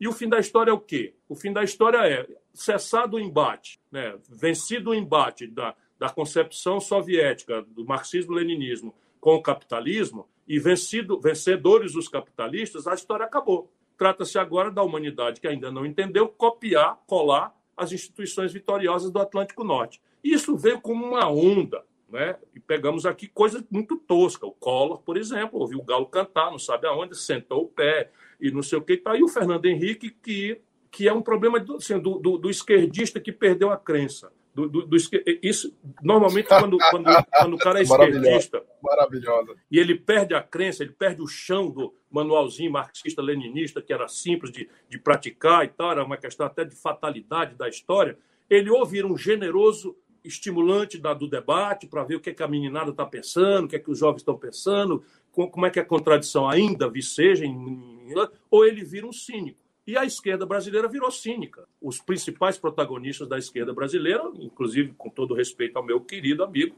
hoje nós estamos num embate pesado, mas eu não deixo de considerá-lo no campo das amizades, o Lula. Então abriram mão. Abriram mão porque vamos imitar a Europa. O que, que a Europa está fazendo? A Europa, como sempre foi, o pensamento brasileiro, tirante Caetano Veloso, né, que é sebastianista, que está vendo que o, que, que, que o eurocentrismo não resolve, nem sob o ponto de vista do marxismo-leninismo, são pistas importantes, mas não, não, não, não, não consulta a nossa, nossa tropicalidade, nossa, sabe, a renitência de três séculos e meio de escravidão, a presença de uma igreja é, no passado, com, com, são, de novo, três séculos de inquisição, é, queimando gente, não sei o quê. Então, isso são coisas muito, muito pesadas aqui na, na, na, na, nossa realidade, né? O, trop, o mundo tropical tem sempre uma dificuldade adicional pelas pelos, pelos, pelos, pela, pela biodiversidade extraordinária, acaba a gente tendo malária, tendo. Enfim, tem muitas especificidades que pedem isso, não é o que eu quero refletir agora. Então, veja, ou a gente se livra disso e tenta construir, para além de um projeto nacional, nós temos que construir um pensamento autônomo. Eu, eu admiro muito vocês por isso. Sabe, o, sabe qual foi o último intelectual, no ponto, do ponto de vista da economia, com quem eu tive a, honra e o privilégio de conversar e que morreu muito frustrado, sabe, com medo de que o Brasil não fosse mais uma nação e sim um grande acampamento, o Celso Furtado.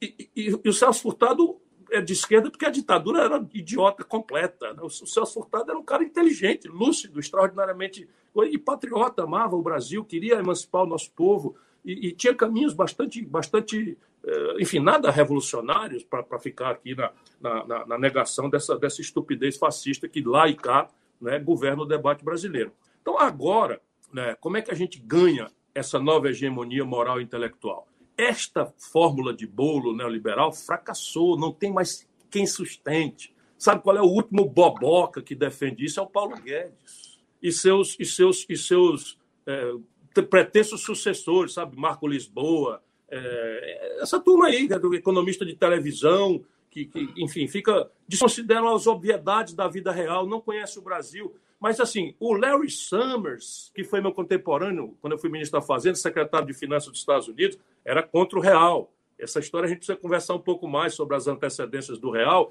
Ele era, é, veio dar esporro no Pedro Malan, lá numa reunião da FMI em Madrid, e eu troquei do inglês para português para dizer que quem manda no Brasil somos nós. Ele, pardon me, Aí o Pedro Malan ali com aquela fineza tentando corrigir as coisas. Eu agora estou melhorzinho um pouco, mas enfim, é, mas é só um pouco. Então veja, hoje o Larry Summers está teorizando sobre uma coisa que nem eu estou convencido, que é essa nova teoria monetária, a ideia de que você pode transformar a emissão monetária num mecanismo estrutural de financiamento. Hum, eu quero me, me explica um pouco mais, sabe? Me explica um pouco mais. É, enfim, e agora os sinais de inflação dos Estados Unidos talvez encerre essa brincadeira. Na verdade, são todos deserdados da mitologia neoliberal que nos foi vendida como ciência boa, sendo ideologia de quinta categoria. Aquele livro lá era a intuição, que era a partir de uma premissa. Qual era a premissa? Ora, a economia é um, é, é, é move riquezas, move finanças, mas move pessoas. Aí, qual é a lógica liberal? Eu, eu, eu, eu destruo as fronteiras nacionais para a circulação de riquezas materiais e, de, e finanças, e restringe gravemente a, a circulação de pessoas. Então, peraí, isso não é liberal.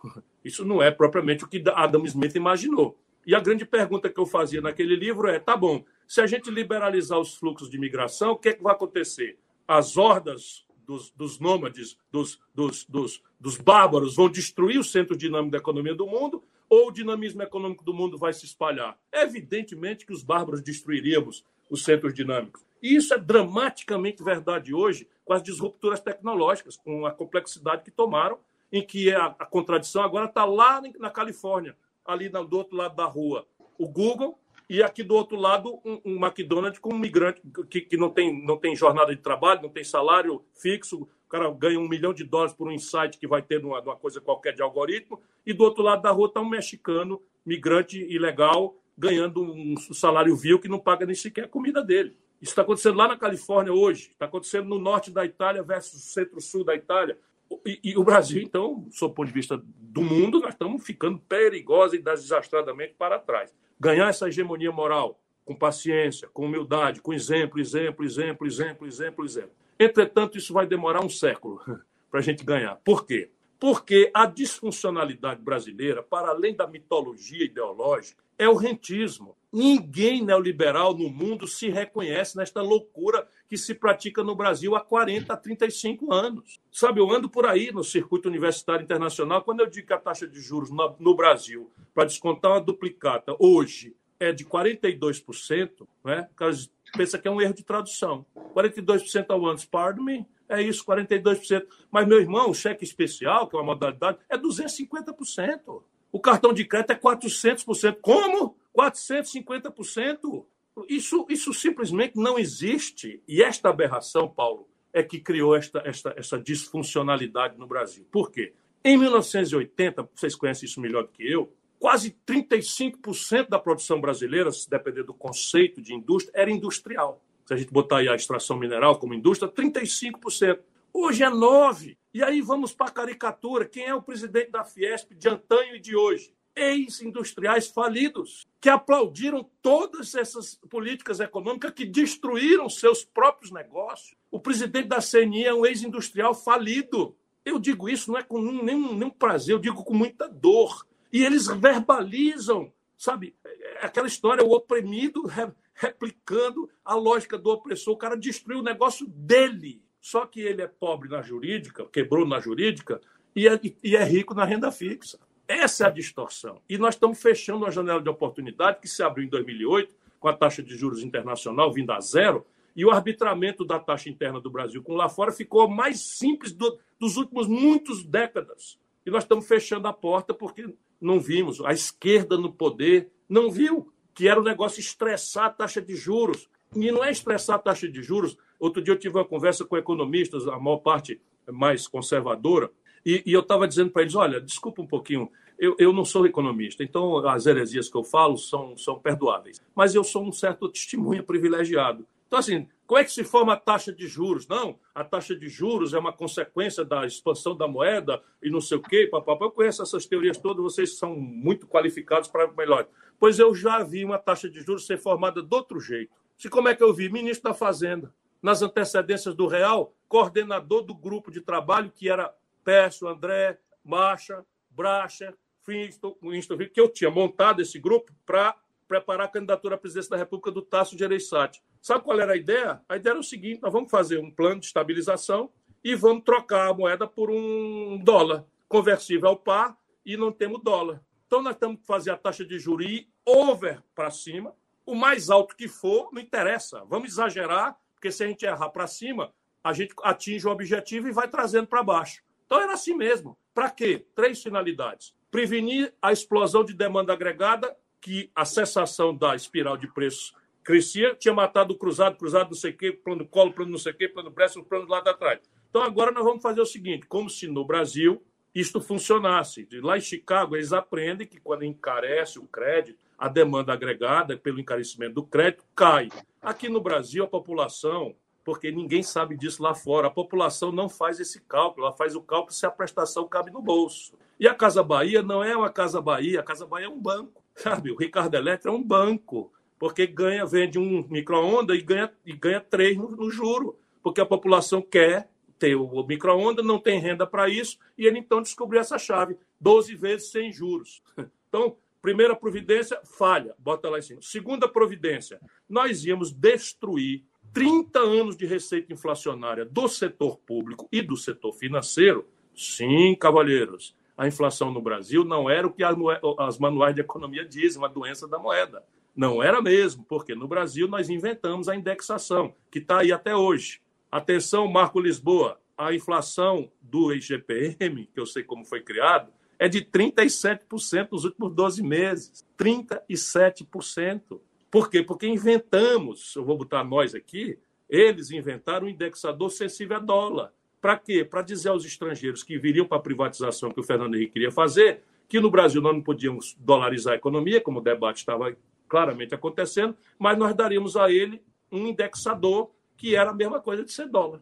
E aí está a brincadeira até hoje com core inflation atacando com juro alto, inflação que subiu por causa do câmbio. Isso é um negócio de pirado, de doido completamente. Quem ouve lá fora isso não acredita. Né? Então era essa segunda razão, substituir a receita inflacionária por uma receita de juro porque não sabíamos a extensão da crise bancária que viria com a subtração da, da renda coisa. E terceira questão chave de entender o nosso drama contemporâneo. Nós iríamos atrair, com a taxa de juro brasileira exorbitantemente alta, aparecendo no videogame de Wall Street ou, ou, ou da City em Londres, dizendo tem um doido acolá pagando overnight, sabe?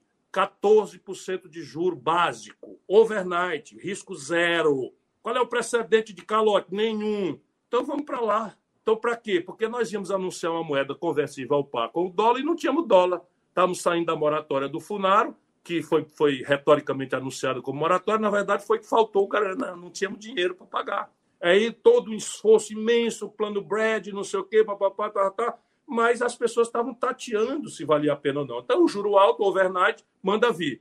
Essas são as razões. Como é que se calculou essa taxa de juro? Alguém disse 10. Não, 10 é pouco. Mas assim, mais 10 porque está M1, M2, tá, não, não, bota 20, porque se errar, a gente puxa.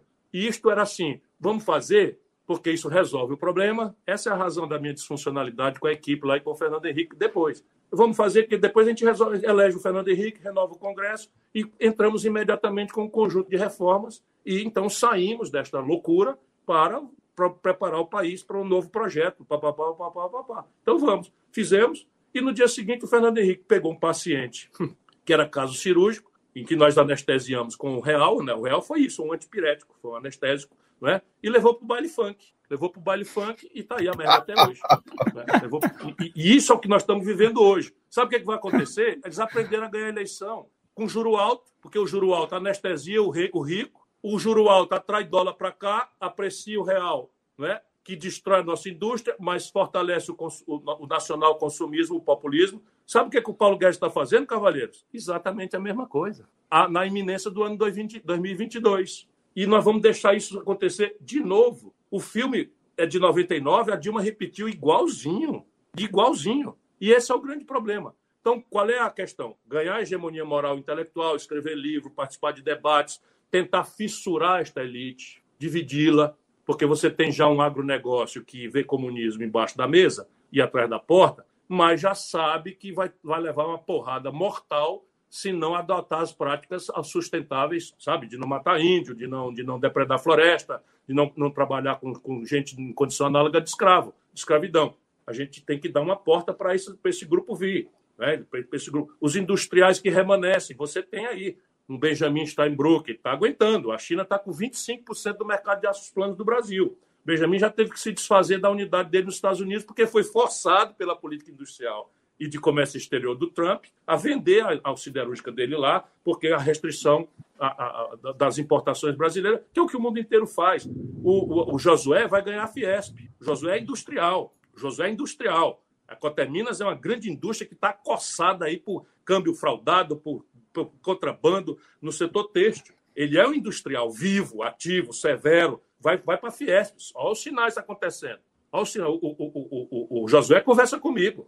O Paulo Scaff, caramba, que é isso? Não é questão pessoal, sempre foi cavalheiro comigo e tal, mas que é isso? Não entendi nada. O presidente da CNI, o que, que o Robson entende de quê? Eu fui lá falar para eles: olha, destruir trabalho, introduzir insegurança jurídica, insegurança política, insegurança econômica no mundo do trabalho, destrói o capitalismo. Aí levei uma vaia na CNI, esperei passar a vaia, deixa eu dizer de novo, repetir de novo. E tem mais o seguinte: agora eu vou anunciar, se eu for presidente, vai voltar tudo a estaca zero. Nós vamos abrir de novo uma discussão, porque o capitalismo moderno se afirma no consumo de massa, e o consumo de massa se afirma na renda do povo os senhores estão destruindo a renda do povo e não entendem porque estão fechando as suas indústrias e, as, e os comércios, etc. Você viu que o Biden, o Biden, o Biden te ouviu e colocou no discurso dele isso, você viu, né? Que o Biden falou exatamente isso. Eu acho que o Biden dele, leu o né? seu livro, Ciro. Olha, ele leu o livro, uma é tradução isso, e fez. Ele falou exatamente isso. isso. que eu ouça isso, mas veja, isto daí, a minha solidão acabou. A minha solidão acabou. Mas isso aí é como os americanos se construíram.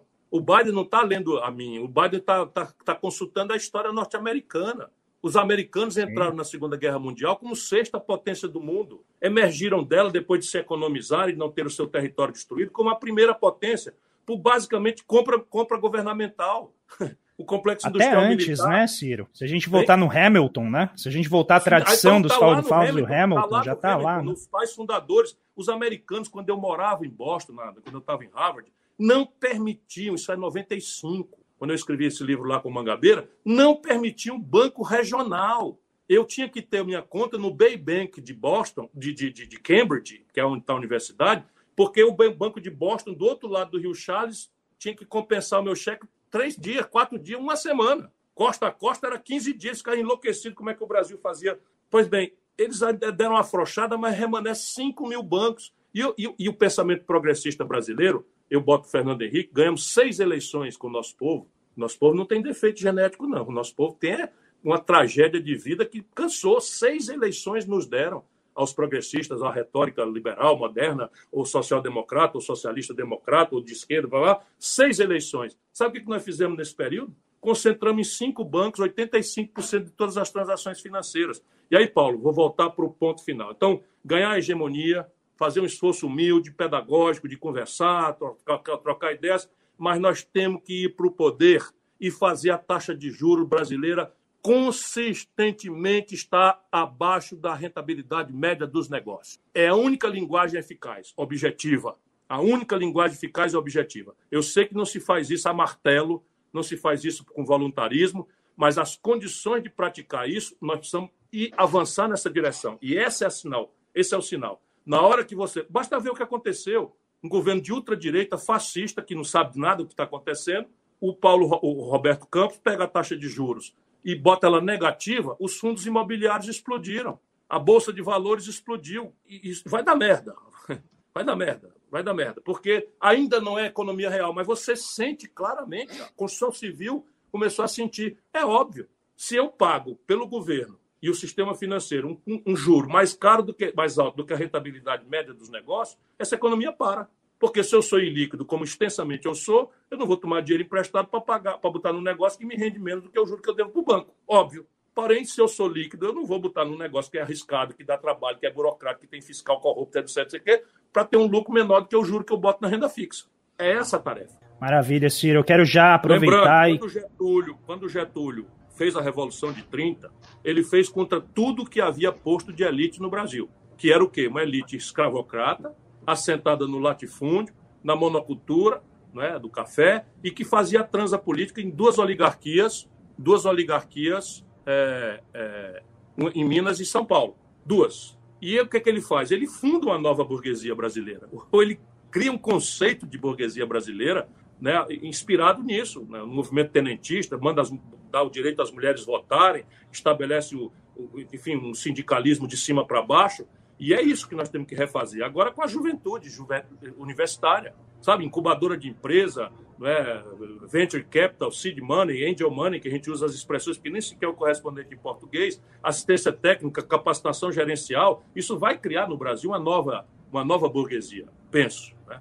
Luto, Maravilha. sonho, desejo. Não, mas vamos para o plano. A gente tem que ter um plano, né? E segui-lo e fazer isso se tornar realidade. Eu quero uh, já informar para a turma boa, nós já somos Training Topics no Twitter, então, por favor, vão lá, retweetem, façam né, girar, porque a gente está causando barulho aqui.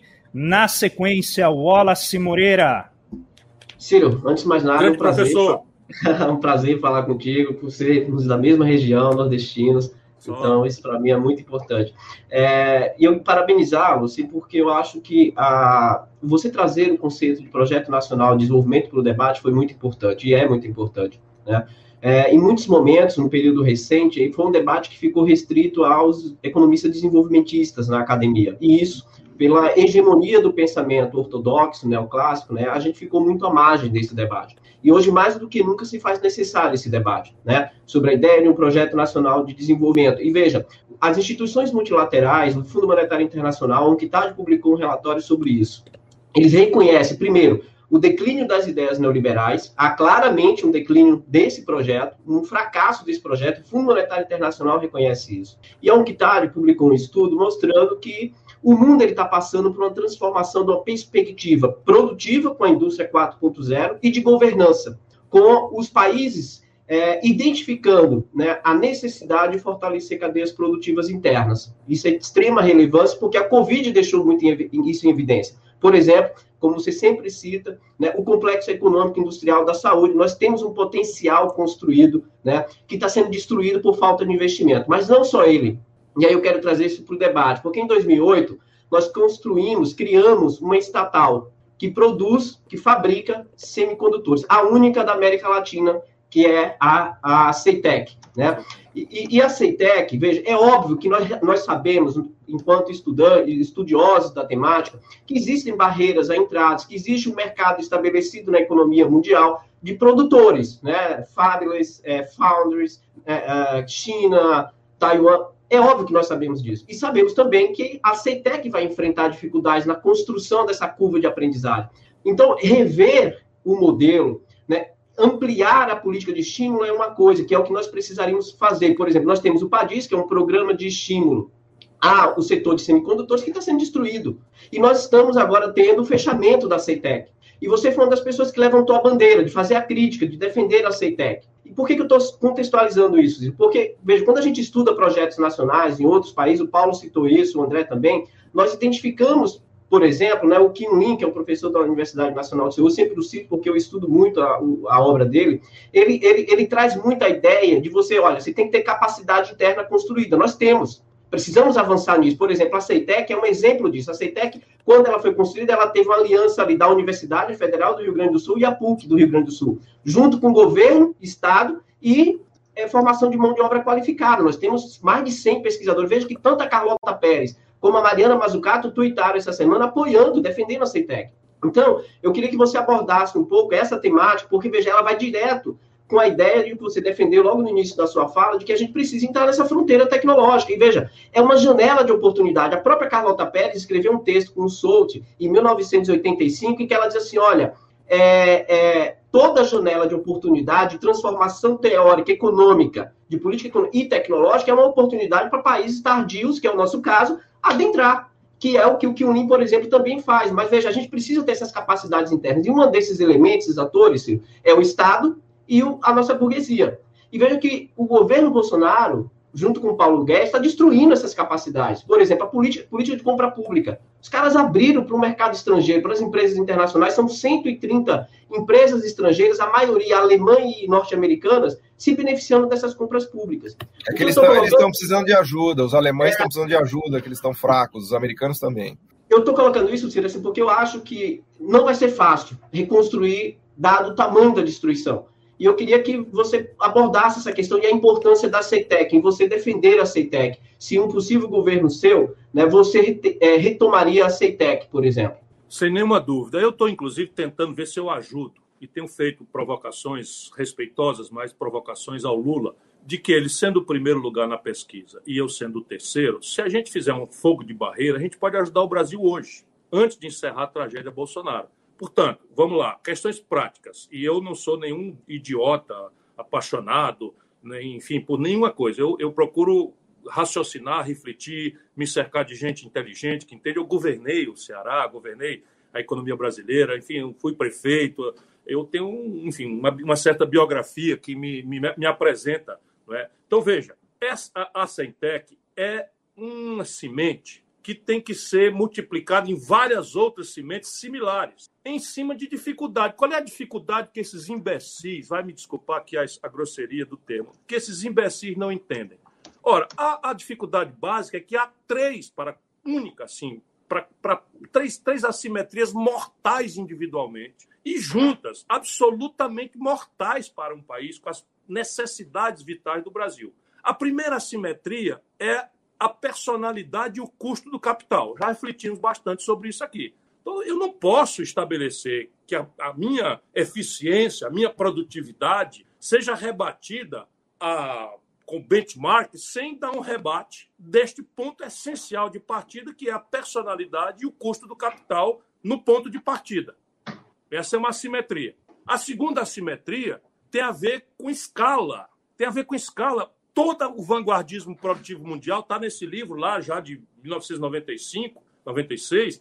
A, a, escala significa a redução do preço do bem ou serviço, a fração do custo de produzir ou prestar o mesmo serviço ou bem em pequena escala. E a escala de uma economia é dado pelo ponto de partida do mercado interno e do perfil de distribuição de renda deste mercado interno de partida. Eu não posso exigir eficiência de um camarada que tem pequena escala, fazendo competir com o benchmark da larga escala. Eu brinco sempre que uma calça chinesa vinda de Xangai, produzida com um bilhão de unidades, chega mais barato na Sulanca de Caruaru, onde toda esta agenda Paulo Guedes, imbecil, né, que, que, que se pratica, já está praticada sabe, o gestante trabalhando 14 horas por dia, criança trabalhando fora da escola, não tem imposto, não tem cargo previdenciário, não tem carteira assinada, não tem sede, não tem nada, zero.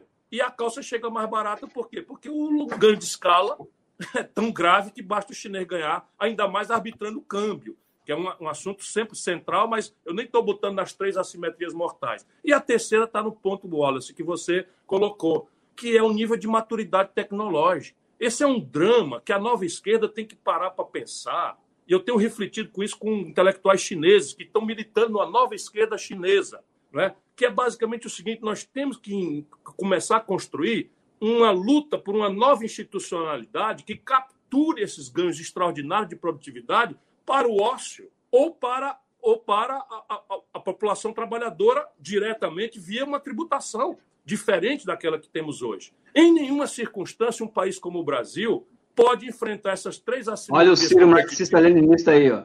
É claro, mas enfim, eu, eu, eu, eu, leio tudo, eu procuro aprender tudo. Eu citei Adam Smith, você não deu a menor bola, mas tudo bem.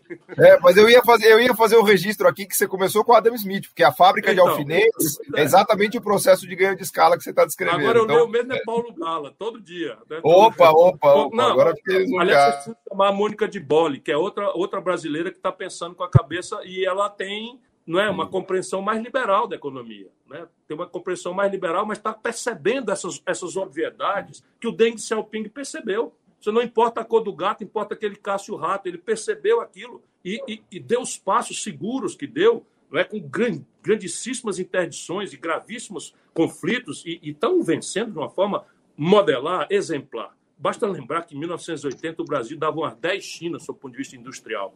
Eu, quando eu lembro desse número, me dá vontade de chorar.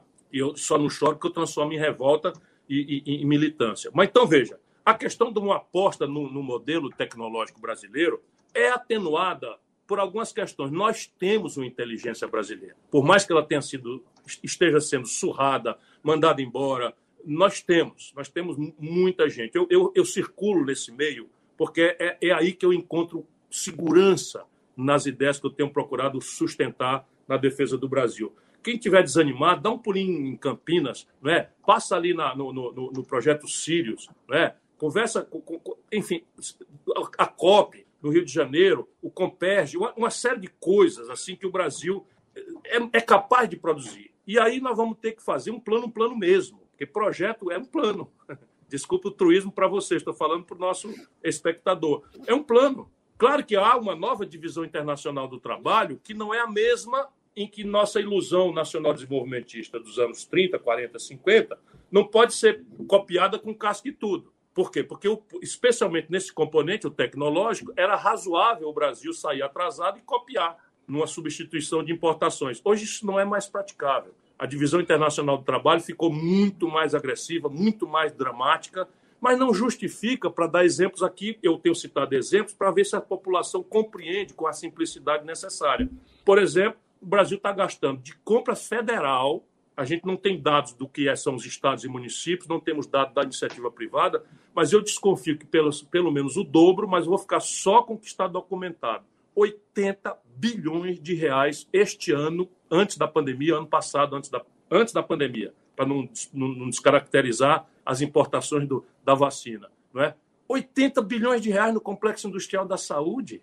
Aí eu avancei, já tem intelectual preparado, com tese de doutorado, PhD na Fiocruz, Carlos Gadelha, nesse caso eu conheço pessoalmente e tal, que, que levantou, cara, setor a setor, onde é que a patente está vencida, está prontinho para você, sabe? Compra governamental não é nenhuma distorção, está autorizada pelo nosso status de país em desenvolvimento da OMC, que o Bolsonaro se comprometeu com o Trump de tirar em nome de um sei, não sei o que, presença na OCDE. Veja, nenhum lugar do mundo abriu mão dessa ferramenta, a China não abre mão dessa ferramenta, e as, o centro da disputa da China com os Estados Unidos é isto: câmbio, que a China faz o oposto do que o Brasil faz há 40 anos, o Brasil fazendo câmbio para estimular o consumismo, e a, e a China fazendo câmbio para estimular parcimônia, o investimento, a competitividade no mercado externo. Pois bem, você tem o complexo industrial do petróleo, gás e bioenergia. Caramba! Ninguém acreditava que o Brasil tinha petróleo. Em 1932, comerciantes do interior do Rio Grande do Sul fizeram a nossa primeira refinaria, trazendo barril de petróleo de navio para fazer. Quando o Getúlio decidiu se criar a Petrobras, o relatório soviético e o relatório americano é que não tinha petróleo no Brasil. Nós fomos descobrir petróleo no pré-sal. Isso é um negócio absolutamente extraordinário que a engenharia brasileira produziu quando teve coerência, oportunidade, renitência na pesquisa e foi muito rápido. Então, biocombustível pode rivalizar com a tendência do carro elétrico. Se a gente começar a ganhar escala, estabelecer um zoneamento econômico e ecológico para não rivalizar com comida, é uma série de coisas que só planejamento permitem resolver com inteligência, sem preconceito, sem interdição. E depois o complexo industrial militar. O complexo industrial militar, a gente gasta bilhões, bilhões, bilhões, bilhões, bilhões, sabe? E uma coisa patética, as comunicações militares brasileiras são processadas de satélite norte-americano. Vamos pro diabo. Sabe, a mira dos nossos barcos é, é, é, GPS americano. Isso é ridículo. Se é assim, para que ter Forças Armadas? Vamos, vamos perguntar. Se é assim, para que ter Forças Armadas? Eu sustento que nós temos que ter Forças Armadas, mas, ah, mas não é assim. Não é assim. Negócio de 300 mil homens com garrucha para tirar de baladeira, de estilingue. Ah, vamos pro diabo. Vamos parar de fazer merda, como tomar cerveja e comer picanha não é? E passar esbórnia na cara do povo brasileiro, general boçal, matar um monte de gente no Ministério da Saúde e agora não ser sequer punido. É outro país que eu pretendo governar. E é com parcimônia e seriedade. Mas a questão tecnológica é o outro nome de soberania, Wallace. Só para te dar ênfase absoluta na tua questão. Então, aonde a gente tem um começo de conversa, o que for destruído eu reponho. O que for destruído eu reponho sabe, em, em, em novos materiais, semicondutores, né, nanotecnologia, né, essa, essas fronteiras aí, em 100% dos casos o Estado está por trás. Em 100% dos casos o Estado está por trás. E isso vai consultar a própria ideia de uma nação soberana. Só, só para dar um dado, Ciro, o setor de semicondutores no mundo, só na Ásia, o, o, o nível de subsídio chega a 40%. Na, nos Estados subsídio Unidos, aberto. Europa, aberto, Subsídio chega a 25%. aberto. Subsídio aberto. Agora, bote a compra governamental, pretexto militar, pretexto quê, dos sistemas todos. Isso é quase tudo. É quase tudo. E assim, nós não temos que ter medo disso, nós temos que botar isso em cima da mesa e dizer com clareza. Por quê? Porque é ridículo um país ficar processando suas comunicações militares por satélite estrangeiro. Espera um pouquinho. Isso, francamente, Ciro- o Brasil entrega a base de Alcântara para os americanos e vai pagar agora é, é, é, projeção de satélite em- em- em- na Rússia, na Ucrânia. Que é isso? Ô, Ciro, eu só queria colocar um ponto, inclusive para reforçar a comunicação desse aspecto. Toda vez que a gente fala do Ceitec, as pessoas vêm assim, ah, mas dá lucro. Como se tudo aquilo que o Ceitec produz. Você citou quatro grandes setores, que todos eles são melhorados, aprimorados por semicondutores, por toda a te- tecnologia que está por trás. E as pessoas não têm muitas vezes entendimento de que o investimento estratégico, ele não necessariamente dá lucro, mas ele dá lucro indireto para a nação como um todo. Se a gente volta no século XIX, o pessoal chamava de dividendo nacional, que era uma forma de você enriquecer o país, muito embora isso não apareça direta e exclusivamente nos balanços das empresas que, os, que produzem esses bens. Então eu queria reforçar esse ponto, porque isso É é, é bem comum no debate, né? É muito importante que se diga isso ao nosso povo, mas só para também não deixar eles com esse argumento, é só lembrar que a Eletrobras dá um lucro exorbitante. E eles estão correndo aí sem ponderar no preço, no valor da capitalização criminosa que estão precisando fazer, a, a- a transferência do controle. A, a BR Distribuidora era uma joia.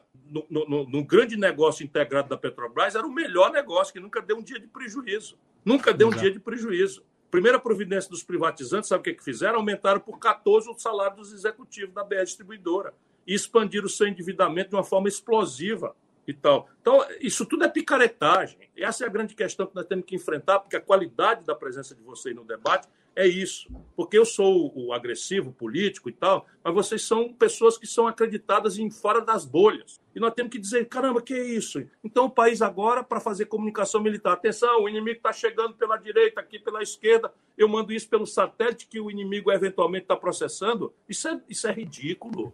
Qual é Ciro, o lucro pra- que dá um satélite militar? Não, Nenhum lucro dá reforçar o- para a nossa nação. Só para reforçar seu ponto, o Trump percebeu que as comunicações americanas iam caminhar para a tecnologia de 5G, que é dominada por equipamentos telecom dos chineses. Foi isso que deixou o Trump revoltado em relação ao, até a- ao equipamento telecom 5G, porque ele, ele viu que ele ia acontecer o que acontece no Brasil, por exemplo, né? Só para reforçar Não, o que você e tá agora, falando. e agora a tragédia da pandemia estabeleceu um elemento pedagógico amargo, amaríssimo, mas muito, muito importante, do ponto de vista de, de- do povo entender. O Brasil está no fim da fila porque não sabe mais fazer vacina. O princípio ativo nós sabemos fazer. Tem que importar máscara da China, importar monitor de UTI, importar respiradores da China.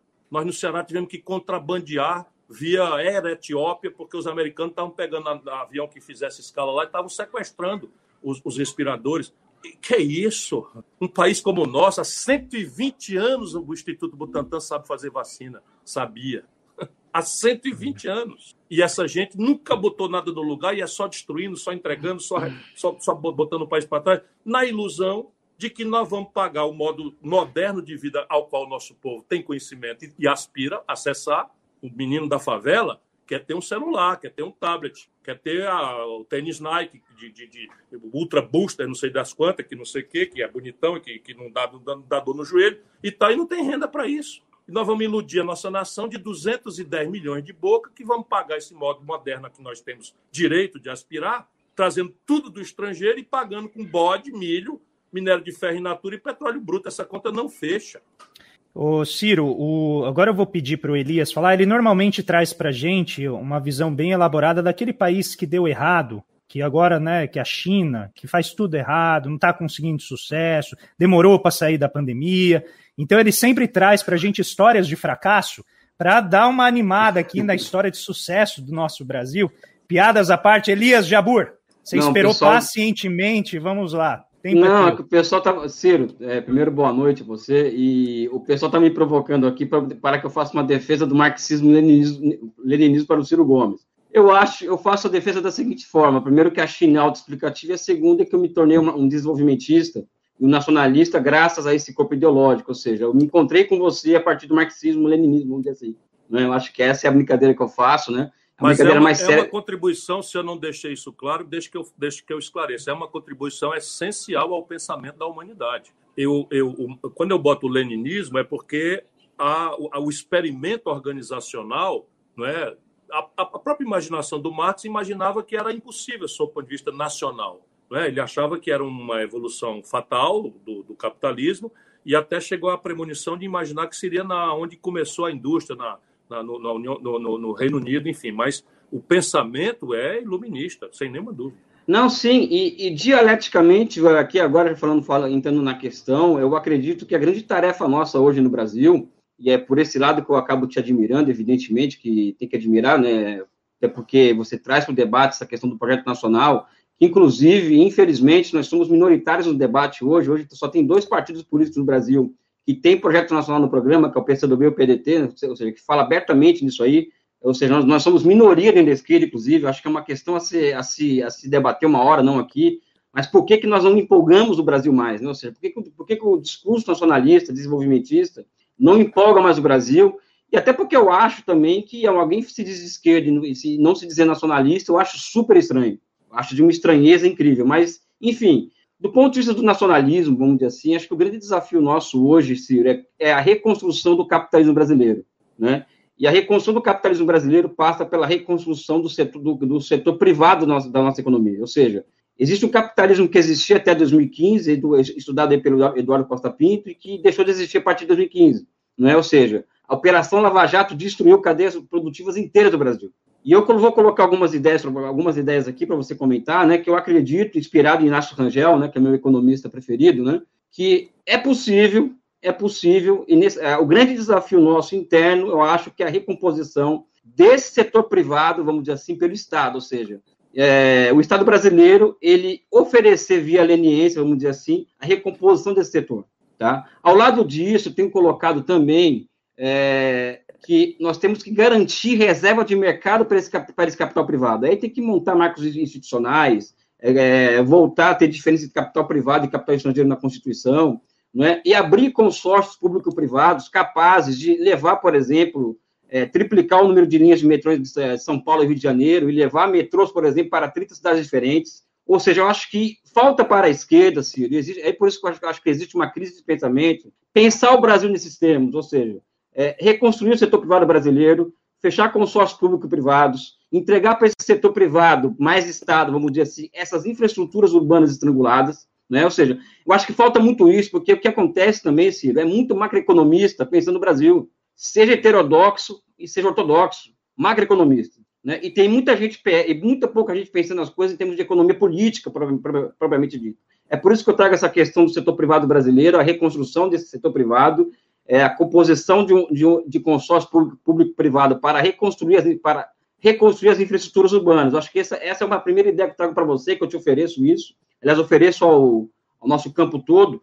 E o segundo é uma tendência que eu também coloco no debate e que eu vou trazer também aqui para no sentido de qualificar a discussão, evidentemente, que é a seguinte: nós, a nossa tendência, a tendência brasileira de não ter condições de planificar o desenvolvimento a partir de tendências que nós criamos. Ou seja, o, nós não somos um país socialista como a China, em que é, os grandes meios de produção são, são socializados, nós somos um país capitalista desenvolvido, onde existem instituições que podem impulsionar o princípio da demanda efetiva, a hora que quiser, essa coisa toda. Não temos isso aqui no Brasil, né? Então, o que, é, o que o, um dos desafios nossos é nós temos inteligência suficiente para planejar nossa economia a partir de uma tendência dada de fora. O Juscelino Kubitschek, por exemplo, ele, ele percebe isso, a esquerda inteira é, gosta, gosta de criticá-lo, eu não gosto, tá? É, você vê que o meu marxismo-leninismo não é tão né, não é tão horroroso assim como muitos pensam, né? É dialético, é o marxismo-leninismo dialético. eu gosto eu de chamar como... o Elias Jabur marxista-leninista ecumênico. Ele vai, ele Sim. incorpora tudo. Sim, sim. É, eu acredito nisso basicamente, né? No, enfim, é, o caso brasileiro, ou seja, ele, ele importa automóvel, ou seja, ele, ele, a indústria do automóvel e a contrapartida interna foi a, constituição do maior parque metal mecânico do mundo na década de 80, ou seja, a esquerda brasileira não sabe disso. E foi destruído isso daí.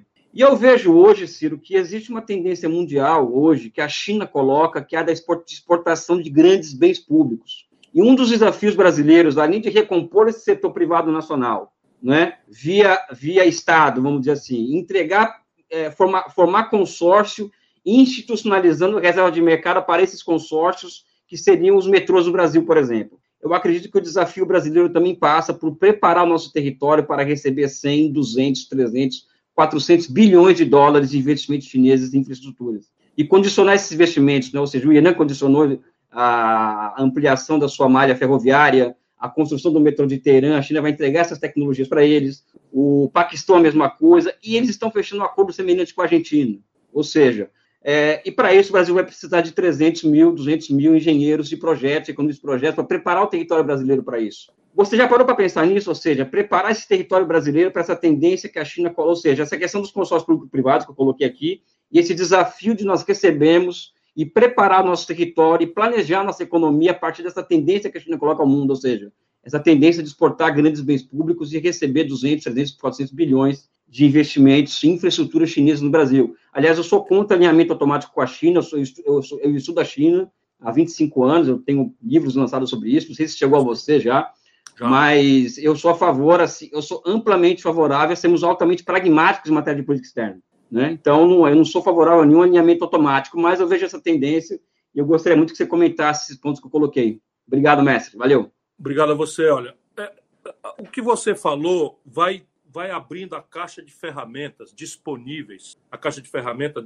ferramentas disponíveis para quem se libertar da interdição mental dessa simplificação grosseira que é a ideia de botar a economia política brasileira em uma espécie de piloto automático imune aos políticos. Então, teto de gasto, meta de inflação, superávit primário, é, câmbio flutuante, tudo desconsiderando a realidade. Então, é um negócio absurdo com a legitimação eu vou dizer de novo, apenas porque a gente precisa refletir sobre isso. Não é para olhar para trás, é para olhar para o futuro. Nós precisamos pôr isso em debate, porque se a gente transforma a economia política brasileira numa espécie de piloto automático, agora com teto de gastos, não é, é, é, você simplesmente você vai ter que o crescimento econômico, condição sine qua para o desenvolvimento, pelo menos em bases não violentas, eu não, não conheço experiência internacional de distribuição de renda com a economia uma década parada. Não vejo como isso possa acontecer sem violência, que é o que eu advogo que, que nós ainda insistamos nisso, não é? Mas é, voltar a crescer significa libertar o Brasil dessas amarras todas, para você ver onde dialeticamente começa a necessidade. Algumas coisas não têm status constitucional. Assim, não sei se você me acompanha, mas eu disse, chamei o Moro de, do que ele precisava ser chamado, um grande bandido a serviço da potência estrangeira, e, e eu sei o que eu estou dizendo, eu sei bastante bem o que eu estou dizendo. Pois bem, eu na data disse que faria a leniência de todo mundo. Porque quando explodiu a crise de 2008 nos Estados Unidos, aquilo foi um cassino de muita fraude, muita fraude. Os americanos puniram severamente as pessoas e protegeram e refinanciaram e revitalizaram as empresas, enquanto pregam outra coisa. Só um país como o nosso assistiu passivo à destruição de grandes conglomerados de engenharia que estavam já tendo relevância no balanço de pagamentos do país, exportando serviços. É bem verdade que a corrupção facilitou o caminho, mas quem deflagrou essa, essa campanha foram os órgãos de inteligência americanos, a quem o seu Sérgio Moro servia e serve. Todo mundo sabe que o Sérgio Moro hoje trabalha para a empresa americana que está administrando a massa falida da Odebrecht. Isso é um, leque de, de, de, de, ética absolutamente inexplicável é? em qualquer país minimamente sério. Então, essa, essa, é, esse punhado de providências práticas, hoje tem uma ferramentaria que você elencou aí. Eu quero, entretanto, é, ponderar que o ponto de partida necessariamente é libertar o Brasil dessa interdição. Vocês sabem bem o que representa o teto de gastos? O que representa o teto de gastos é o seguinte: se eu for à presidência da República com 110 milhões de votos no primeiro turno, eu vou chegar ali com uma proposta de reforma tributária que eu estou anunciando, estou falando com clareza, estou dizendo a alíquota, estou dizendo como é que vai fazer, e estou dizendo que é em linha com as melhores práticas internacionais, é, enfim, que já fizemos no Ceará, o imposto no Brasil de heranças é 4%, no Ceará é 8%, que é o teto que o Senado permite. Aqui no Ceará nós já fizemos os grandes salários de coronel, de juiz, de desembargador, pagar 14% para a Previdência, já está feito há muito tempo no Ceará eles obrigaram o teto de gastos, nós excluímos o investimento do teto de gastos aqui no Ceará. Todo o dinheiro que eu consegui para investimento está fora do teto de gastos. Né? Então, eu estou estressando o meu gasto corrente, é, enfim, mas ainda pagamos um salário de professor melhor do que São Paulo. Temos mais, tem 87 das 100 melhores escolas públicas do Brasil, expandimos o investimento ano após ano. Não sei se sabe, o investimento per capita do Ceará é o maior do Brasil. Um dos estados mais pobres do país, nominalmente nós estamos em terceiro lugar em valores nominais. E em valores per capita, receita corrente líquida disponível para investimento, é o disparado sem rival maior do Brasil há muitos anos. Há muitos anos. Eu, governador, esterilizei 100% da dívida mobiliária do Ceará com 20 anos de antecedência no seu vencimento. Porque tinha 36% de receita corrente líquida livre para investimento, separei 3% e fui comprando com deságio via corretora do Banco do Estado, que eu não deixei privatizar, como não deixei privatizar a companhia, não privatizei nada, não é? Porque um Estado como o Ceará sabe vitalmente, o debate aqui é mais fácil, como o Estado faz a diferença de vida ou morte para as, para as pessoas, inclusive no desenvolvimento. Vejam o esforço de desenvolvimento industrial do Brasil. Retrocesso, o PIB industrial do Ceará só cresce todo ano. Nós agora fizemos girar uma mega siderúrgica aqui no Ceará, a única ZPE que funciona é o Ceará, é a do Ceará, está funcionando já com mega, mega empresas dentro, inclusive a White Martins, uma siderúrgica que é Posco, Dom Cook, Vale do Rio Doce, fazendo, enfim. Eu, o que eu me comovo é que a gente, a gente vê o resultado da, da, das coisas concretas a, a, acontecendo. Né? E eu estou falando isso só para qualificar um pouco o que eu estou dizendo. Daí para diante, o Brasil precisa se livrar do teto de gastos. Por quê? Porque se eu fizer uma reforma tributária e eu acho facilmente, se eu pegar 300 bilhões de reais por ano, como a minha reforma propõe, na receita, eu vou ter que jogar isso tudo no saco sem fundo da dívida, Jabu. Eu não posso usar um centavo disso para nada que você está me propondo, que é uma obviedade, embora pouca gente esteja falando com a, com a, com a consistência brilhante com que você está falando. Mas tem mais coisas, debêntures conversíveis em ação para determinados empreendimentos que estão privatizados e que estão aí. Enfim, nós já chegamos a rabiscar a emenda constitucional para criar um fundo para financiar a infraestrutura do país, que aí é um misto de expansão de dívida, em, com um lote especial de títulos que o Banco Central vai portar com prefixado, com prazo longo, para investir e criar um, uma agência ou algo do gênero para passar o pente fino Wallace, naquilo que é essencial nesse plano do país. Ciro, me permite uma, uma, uma claro, parênteses rapidinho? Faça isso, faça isso. Ah, eu estudei, na minha, no meu mestrado, eu estudei as infraestruturas na China, ou seja, os, os investimentos em infraestrutura em energia e transportes como forma de, de enfrentamento à crise de 97. E eu descobri na época, eu fui visitar a usina de Três Gargantas, que é a maior usina hidrelétrica do mundo, que os chineses eles formaram uma corporação, vamos dizer assim, para, para levantar, vamos dizer assim, fundos no mercado de capitais chineses para financiar essa obra, que é a Corporação para o Desenvolvimento do, do, do Vale do, do, do Rio Yangtze. E eu acredito, particularmente, que é, é, inacreditável como que nós não pensamos no Brasil em uma corporação semelhante para o Trembala Rio-São Paulo, né? Ou seja, um, é, enfim, eu acredito que a solução para os nossos problemas está no sistema financeiro de longo prazo, também está no mercado de capitais. O que eu acho Isso. que falta, e não é o seu caso, não estou falando aqui de você, muito pelo contrário, a admiração é imensa, né? falta criatividade intelectual para a esquerda brasileira. Né? a gente fala muito em, a gente fala, a gente fala muito em demanda agregada e macroeconomia, né? E, a gente, não, mas veja, e, e mas... eu falo isso não para você, não, pelo amor de Deus, eu falo isso não, como não, desabafo de patriota, vamos dizer assim, né? Não, mas eu, eu, eu preciso ser ajudado percebe? Porque eu virei um, um, cara esquisito. Falando obviedades, eu virei um cara esquisito, estranho. O mercado está em medo do Ciro Gomes. O que, que é isso? Percebe? Mas, Não mas, são então, todos aqui esquisitos. É, mas, mas, veja, mas eu sou um cara da política. Eu sou, percebe? E eu não tenho uma ideia que não esteja em linha com a melhor ciência, a melhor, a melhor, melhor prática internacional, evidente com os valores que eu advogo. E eu advogo com argumentos muito, muito, muito agressivos. Eu digo assim: não há um único experimento de êxito civilizatório que não encontre por detrás de si um Estado forte, Ô Amoedo, me nega isso aí, rapaz. Paulo Guedes diz assim: você está errado, mordeu a língua, tem um lugar tal no Timbuktu que fez isso. Não tem.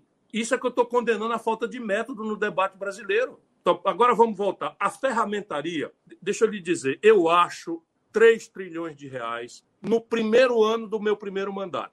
3 trilhões de reais, assim, estão aqui ouvindo a conversa. Acabei de fazer de boa fé, uma das minhas ideias, eu antecipei de boa fé, e eu, e eu, tô, eu me odeio, porque eu disse que, eu, como eu fui ministro da Fazenda, eu conheço as aberrações. Nós mantivemos, é, já com contabilidade de gasto público realizada, porque são fundos vinculados, só para você ter uma ideia de como você tem razão. Fundos vinculados tem um trilhão de reais. Você não pode pegar os 400 bilhões de reais, 250 bilhões de reais do FUST e aplicar em nada. Mas eu passei o peito fino, achei 170 bilhões de reais agora, agora, agora, agora. E aí pedi a um companheiro que faz a minha equipe econômica e não sei o que e tal, que é o Mauro Filho, que tá, Mauro Benevides Filho, colega de vocês, economista, está lá na Câmara e é um gênio. E eu digo, Mauro, faz uma proposta para a gente dar um lastro para não ficar só esculhambando, para o Paulo Guedes pagar o socorro emergencial de 600 reais, que na pandemia vai ter segunda hora. Nós fizemos o projeto, o Congresso aprovou, o presidente sancionou. Sabe o que, que o Paulo Guedes fez com 170 bilhões? Jogou no déficit primário, deixou o povo sem o socorro emergencial. Ou seja, o Brasil, o problema é a imaginação mesmo, e interdição, intoxicação ideológica. Meu irmão, se você olhar o que a Secretaria do Tesouro Nacional, só para você ter razão e eu indo mais no prático, antes de esbarrar na questão constitucional e do grande debate, picareta sobre teto de gasto, etc. Vamos aqui. A Secretaria do Tesouro Nacional diz ao Estado do Ceará, que eu acabei de descrever suas finanças aqui, não é agora, não, é faz 35 anos que o Ceará não tem um, déficit, um dia de déficit na, com a dívida toda composta, receita corrente líquida, maior taxa de investimento e tal. Sabe como é que eles apuram a nossa capacidade de endividamento? Endividamento assim, Banco Mundial fez para nós um swap. Pela primeira vez na história do Banco Mundial, eu mostrei para eles, olha, você está obriga a gente aqui a contratar consultor, fazer não sei o quê, correr o tribuno, correr a Secretaria do Tesouro, ir para o Senado. Por que, que vocês não fazem? Nós somos bons pagadores, a, a, a União Federal tem uma procuração para reter nosso fundo de participação. Isso aqui é líquido, tá? Eles entenderam e sabe o que acontece agora? A parcela que nós devemos para o Banco Mundial, eles deixam conosco e a gente vai renovando compromissos de indicadores sociais e econômicos e tanto a gente cumpra quanto eles deixam a parcela conosco. Nós temos um cheque especial com o Banco Mundial. Só para você ter ideia. Pois bem, esse Estado que tem esse nome com o Banco Mundial não pode, a lei de responsabilidade fiscal diz que a gente pode contratar até duas vezes a, a dívida, tá? algum picareta do Tesouro Nacional só deixa passar meio um, um, quer dizer, 1% da. Quer dizer, uma vez a, a, a, capacidade de endividamento. Aí um imenso estoque de exigibilidade do FGTS para o saneamento básico, 10 milhões de moradias no Brasil sem água, sem água encanada, um bilhão de casas de, de famílias aí sofrendo pão que o diabo amassou, a gente lava a mão, o cara não tem uma torneira em casa, e o, e o dinheiro sendo especulado. Então, assim, se a gente tiver não é, uma, uma, uma hegemonia moral e intelectual, sob o ponto de vista de que o país agora não vai deixar que o desenvolvimento seja um acidente, se possível. Nós vamos inverter. Agora haverá uma meta de crescimento. Que, qual é a minha proposta? Para ajudar metaforicamente a população a entrar no jogo. O Brasil devia se impor a tarefa de virar uma Espanha de hoje, é, sob o ponto de vista de indicadores sociais e econômicos, em 30 anos. Concretamente, renda per capita da Espanha, três vezes a brasileira. Como é que a gente faz para chegar? Esqueça que a Espanha vai continuar crescendo, ou não vai, mas vamos chegar à Espanha hoje. Vamos triplicar a renda per capita brasileira em 30 anos. O que, é que quer dizer isso hoje? 5% de crescimento ao ano. Aí vamos administrar os riscos, as oportunidades, as interdições. Vai faltar energia, vai faltar engenheiro, porque o país faz 10 anos que está parado. Aí nós vamos, mas planejar significa isso, estabelecer uma meta, um objetivo, orçamentá-lo e dividir tarefas. E a ferramentaria, para dizer um elogio grande, depois eu quero ver se está no teu livro, eu vou recuperar essas coisas. E eu, não de propósito, mas talvez ato falho, eu desconfio muito da construção de passivo externo líquido, seja por quem for, com investimento direto estrangeiro no Brasil, especialmente em infraestrutura. Então, a mim me incomoda isso. Eu disse já conversando lá com os meus amigos lá do partido, lá na China e tal, tem lá o status com que eles me recebem, não sei o que e tal, e eu disse para eles: olha, interessa muito para nós reforçar o, o, o, o Banco do BRICS sabe, estabelecer uma ferramentaria no Banco do BRICS em que as ferramentas de financiamento para nós sejam multilaterais e não de um país só, E, era muito, e é muito melhor um dinheiro que tenha personalidade compatível com a, os prazos de maturação do investimento em infraestrutura do que um investimento direto estrangeiro em coisas sensíveis, tipo energia uh, hidráulica e tal. Isso me incomoda. Mas não me incomoda só com os chineses, porque passivo externo líquido, amigo sabe, vem para ser remunerado. E a conta corrente brasileira não aguenta um investimento de 300, 400 bilhões de dólares em infraestrutura. Não, não tem como se remunerar, porque isso é basicamente não tradable. E isso me preocupa. O que não quer dizer que seletivamente o investimento direto não seja bem-vindo. Claro que é muito bem-vindo, não é? mas eu prefiro outras ferramentas, né? outras ferramentas de financiamento. Rebeldes a Bretton Woods todas. Ciro, eu como você sabe, e eu imagino que você tenha uh, alguma noção disso, a gente faz parte de um grupo muito grande de pesquisadores, de especialistas, e a gente muitas vezes vocaliza uma série de questões que a gente aprende com eles todo dia, né? A gente não, não dá para ser especialista em todas as áreas. E uma coisa que surgiu no debate a partir do seu livro, e eu preciso colocar aqui porque eu acho que são duas lentes importantes para a gente enriquecer esse debate, e eu nunca esqueço da sua. Eu, eu, vou chamar aquilo de debate entre aspas, tá? Com o Constantino, quando você perguntou se dava um bilhão, né? Aquela ideia que já que virou um meme já histórico, secular quase. É, quando você, né, naquela entrevista, você conversa daquela maneira com ele e você pergunta para ele assim: olha, como que a gente vai então tirar, aproveitar a sua inteligência? Eu quero fazer isso com você agora usando as suas próprias palavras. Vamos aproveitar aqui toda a sua inteligência. No livro, uh, eu senti um pouco falta de duas, duas lentes importantes, que eu acho que o mundo, a, a pandemia acabou revelando a premência imediata disso. Primeiro, a questão ambiental. Então, explorar eu gostaria a questão ambiental, porque você fala no livro que o desenvolvimento industrial ele vai estressar o meio ambiente. Isso é verdade. Mas a pandemia mostrou para a gente a conexão entre as crises sanitárias e, as crises, e a crise ambiental. Né? Então, a gente tem mudanças climáticas do plano coletivo do globo e a tendência é a gente passar por crises cada vez mais frequentes, inclusive no plano da saúde. E o segundo ponto, que eu acho que é absolutamente conectado com esse, é a questão da desigualdade regional no nosso país. Porque o Brasil nunca, você foi ministro da integração, né?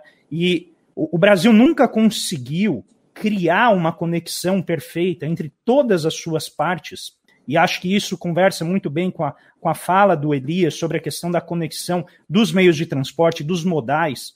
E como que você colocaria para a gente, a gente já está chegando em 2 horas e 10 de live, como que você colocaria para a gente essas lentes dentro desse plano? Como que a gente faz para incorporar a preocupação ambiental com o desenvolvimento tecnológico, ao mesmo tempo que a gente consegue reduzir né, as já históricas desigualdades regionais brasileiras? Veja, o Brasil tem uma oportunidade em cima desse extraordinário risco que hoje está sendo constrangedor de forma grave para a nossa perspectiva de, de, de, respeitabilidade internacional, que é a questão da sustentabilidade dos nossos modos de produção e vivência. E eu acho que nós temos que dar conteúdo prático a esse truísmo que é o desenvolvimento sustentável. Né? Então, todos nós somos obrigados, e é bom que sejamos mesmo, a ter a atitude politicamente correta de que o desenvolvimento há de ser sustentável. O Buziles é dizer o que diabo é isso, aqui e agora no território. E se a gente quiser ver a caricatura sofrida disso, é a Amazônia. Então, a Amazônia, basicamente assim: olha, Roncaglia, não faz nem sequer 30 anos, o governo brasileiro chamou a população brasileira sofrida da, da, metade sul do Rio Grande do Sul, que é, do ponto de vista a mais grave retro, retrocesso econômico do território brasileiro nos últimos anos, não foi o semiárido do Nordeste, que é muito pobre sempre, mas lá foi um retrocesso eu estudei tudo isso com os melhores professores, né, Tânia Bacelar, o Campolino, essas coisas. Eu fiz um mapa, uma radiografia do Brasil e isso virou uma política nacional de desenvolvimento regional que tá, deve estar com dois dedos de poeira em cima de alguma prateleira porque nunca comoveu ninguém de verdade. Eu, eu interessei o Celso Furtado, levei ele lá, re, re, re, o anúncio da recriação da Sudene, e não aconteceu nada, porque o, o, o, esse modelo de desenvolvimento que nós temos no Brasil é centrípeto, ele, ele, ele, ele é, é, é tudo para o centro. Não é? Pacto Federativo dilacerado, temos, e devemos voltar aí, porque isso tem a ver com a chave política da, do deslinde da gente virar esse jogo agora e fundar um novo projeto nacional de desenvolvimento no Brasil. Então, veja, sob o ponto de vista da Amazônia, 30 anos atrás nós dizíamos assim: venham para a Amazônia, integrar para não entregar. Né? Marechal Rondon, então vamos integrar para não entregar e não sei o que e tal. Sabe qual era a condição sine qua do, do cidadão brasileiro chamado para a Amazônia, do Nordeste, da metade sul do Rio Grande do Sul e tal, para titular a terra pelo INCRA? Era demonstrar com prova testemunhal e cartório que tinha desmatado. Então é o seguinte, quer, quer ter o título da terra? Prova que desmatou.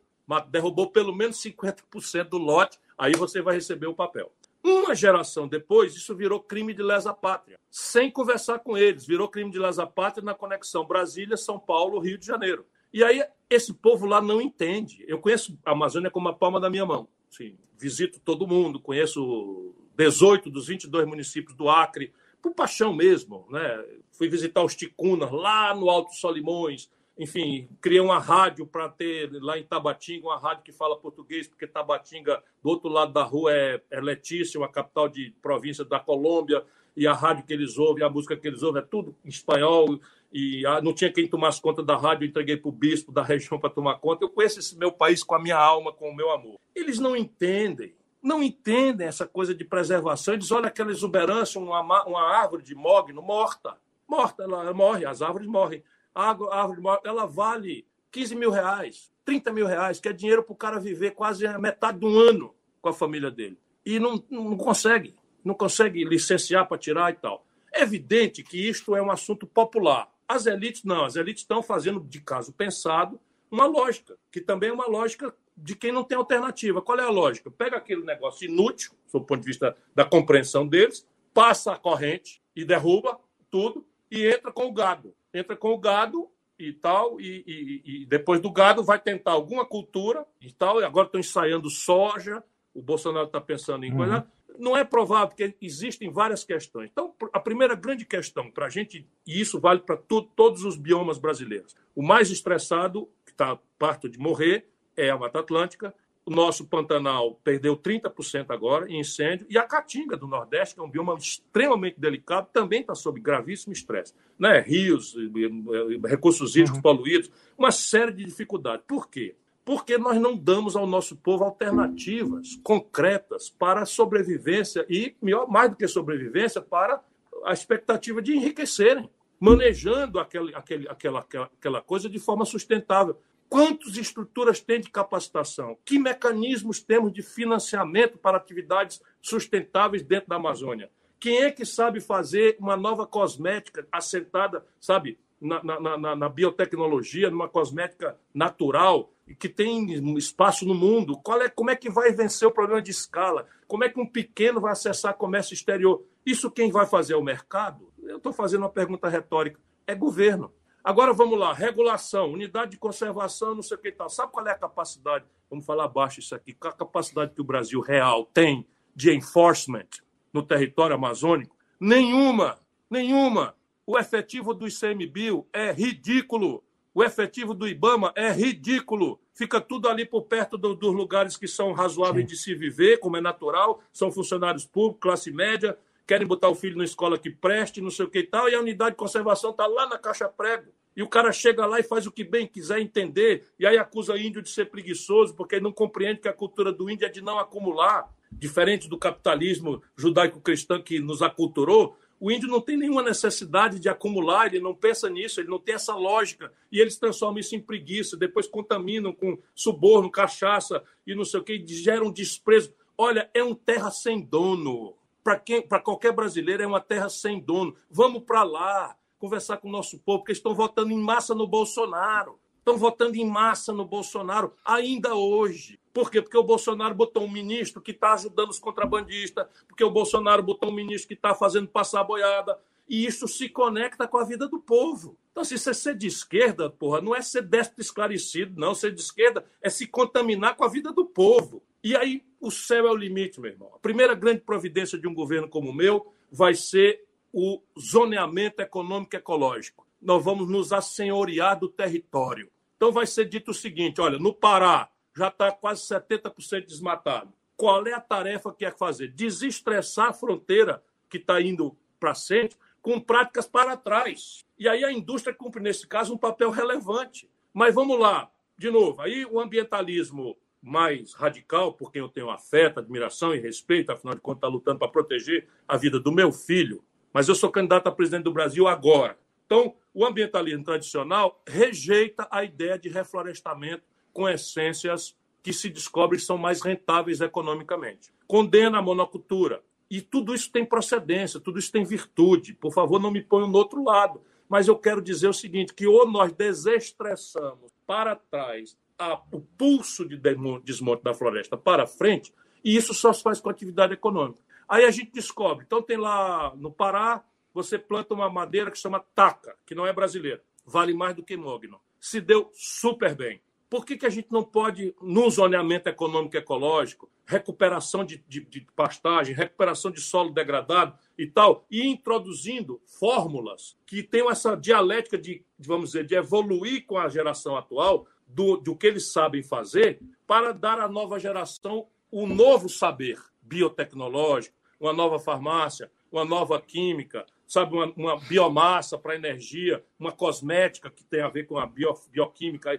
que a floresta vale muito mais em pé. O saber tradicional está virando patente que o Brasil paga royalty. Exato. A biopirataria, os caras vêm, então o Yanomami sabe que o xixi de uma determinada aranha cura, cura, cura dor de dente. Aí Ô, Ciro, desculpa interromper. Eu... Não, é que eu normalmente, né, eu e o Paulo, a gente escreveu o livro Brasil, uma economia que não aprende, e uma das coisas que a gente vem falando é que a Amazônia é uma biblioteca natural. A gente Absoluta. precisa aprender a extrair, e são exatamente os residentes dela que conhecem. E a gente está derrubando a biblioteca, né? Derrubando. Isso, tem lá um enorme prédio, gigantesco prédio, que foi criado para ser, no governo Fernando Henrique, o Instituto Nacional de Biotecnologia. Está lá o prédio. E, e, e, a metodologia de abordagem dessas transições está no Emílio Geld, está no IMPA, que eu já eu visitei, visito muito e tal, mas nós temos que evoluir dialeticamente com o nosso povo e criar essas coisas. Eu ia dar um exemplo, por exemplo, a Finlândia, terra do Papai Noel, fica bem, bem vizinho ao, ao, ao Círculo Polar Ártico. Tem 8% do mercado de celulose do mundo. Tem menos terra útil do que o Piauí. E o Brasil tem 1% do mercado de celulose do mundo. Porra, pera um pouquinho. Agora, para fazer isso, é preciso que a gente faça o zoneamento econômico ecológico, dizer aqui pode, aqui não pode, e enforcement, que é uma palavra que a gente usa em inglês, mas é o seguinte: é a lei tem que, tem que valer. E aí, se eu dou alternativas, se eu crio caminhos alternativos de massa para a população trabalhar, produzir, criar auxílio com decência, aí eu posso fazer o que eu tenho que fazer, meter na cadeia, sabe? Meter na cadeia de forma severa, de forma eh, não, não, não, sem regressão de pena, sem nada, para de fato mostrar para nós e para o mundo que somos senhores e capazes de administrar esse tesouro extraordinário. Isto vale para todos os grandes biomas. Mas a Amazônia, como é a mais conhecida internacionalmente, é por onde temos que começar. Você sabia que a, segunda década do século XXI, o Brasil não tem um zoneamento econômico e ecológico. Eu ainda fiz um primeiro movimento com o governador do Pará e caiu lá no vazio. Porque eu saí, acabou-se. Percebe? Porque não tem Estado. a presença, aí as Forças Armadas, as Forças Armadas estão na faixa de fronteira a meio turno. Eu já dormi no quartel lá em Tabatinga com esse bosta desse general Heleno. Tá lá, ele era lá, o comandante de lá e tal. Dormi lá no quartel, já, já levei cheeseburger para oficial da, da, da, aeronáutica, lá na base, né, né, no rumo da cabeça do cachorro. Eu conheço essa gente. Agora, cadê o Brasil? Cadê, cadê o Brasil? Quem é o Brasil para esse nosso povo? Roraima importa energia da Venezuela, cavalheiros. Roraima importa energia da Venezuela. Século XXI, segunda década. O Brasil, biomassa ali, não sei o que e tal. Aí faz, vamos fazer a, a proteção dos, dos, dos, dos cinta larga. Aí o cinta larga descobre uma ocorrência mineral em Rondônia, que eu fui lá também visitar, recebe. Aí eu conheço todo mundo. Aí o cinta larga descobre uma ocorrência mineral de diamante. Aí não pode, não pode, não pode minerar na terra indígena a, a, lei brasileira não pode minerar na terra de Tu acha mesmo que, que alguém vai conseguir impedir que um, que um, que um cinta larga, paupérrimo, tendo um contrabandista do lado pagando milhões de reais por quilate de diamante, isso não vai acontecer? Aí a gente tem que fazer. Então, ah, o Ciro Gomes é antiambientalista. Não, eu sou um ambientalista de origem, um ambientalista raiz. Mas a gente precisa se assenhorear da vida real do povo brasileiro. Um cinta larga, sabe o que aconteceu? Chegaram lá um bocado de gente, ouviu falar em coisa, eles mataram os quatro. Foi por isso que eu fui para lá. Mataram os quatro, passaram na faca, porque chegaram lá os contrabandistas e tal. É isso. Aí vocês agora estão invadindo os Yanomami porque tem uma ocorrência de ouro. Se você não tiver Estado presença ali, você simplesmente vai chegar depois. Aí a irmã Dorote, vai reclamar e vão matá-la. E ela e o Chico Mendes, todos os que se antepuserem, se nós não nos assenhorearmos do território. E não é com elitismo, nem com despotismo esclarecido, porque a gente acha que devia ser assim. Nós temos que evoluir com o nosso povo. Não tem cadeia para todos eles. Não tem cadeia para todos eles. Não tem polícia para pegar a quantidade de pessoas. Você precisa ver o que é que os políticos na reunião, na reunião sem imprensa, o que é que eles falam. E olha que é político. Você chega em Roraima, você chega em Roraima, eles pegam um mapa, e aí não interessa se é partido A, encarnado, azul, pega um mapa, qualquer um que já foi lá numa visita vai ver. Eles pegam um mapa, aí bota o mapa de Roraima aqui. Aí bota uma transparência com o mapa das ocorrências minerais sensíveis, ali em cima do mapa de Roraima. Aí bota em seguida um mapa com as unidades de conservação, reserva indígena, não sei o que e tal, sobra 8% do território para Roraima e a geodésica que, que, que limita a, a, unidade de conservação coincide, não sei se é de propósito, coincide exatamente com a ocorrência mineral sensível que está sendo contrabandeada. Essa é a vida do Brasil. Isso 20, 30 anos depois que o pensamento progressista empolgou o poder, seis eleições depois. Aí vão. Por que a gente não entende por que o deu no Bolsonaro? Dá no Bolsonaro porque ninguém aguenta mais, conversa mole. Maravilha, Ciro. Bom, Ciro, essa foi, a, foi o primeiro episódio de uma conversa que acho que vai ter que ocorrer várias vezes, porque a gente só. Você tinha me ponderado a questão. É a questão. É outra... Não, se você quiser comentar, regional. a questão regional, da desigualdade não, regional. Essa é a questão. Essa é a então vai lá. A eu só estou preocupado de, com o é seu cansaço. Verdade. Você está bem? Você pode. Não, estou super bem. Tô então vamos lá, pode ir lá, o tempo não, é teu. Estou entusiasmado.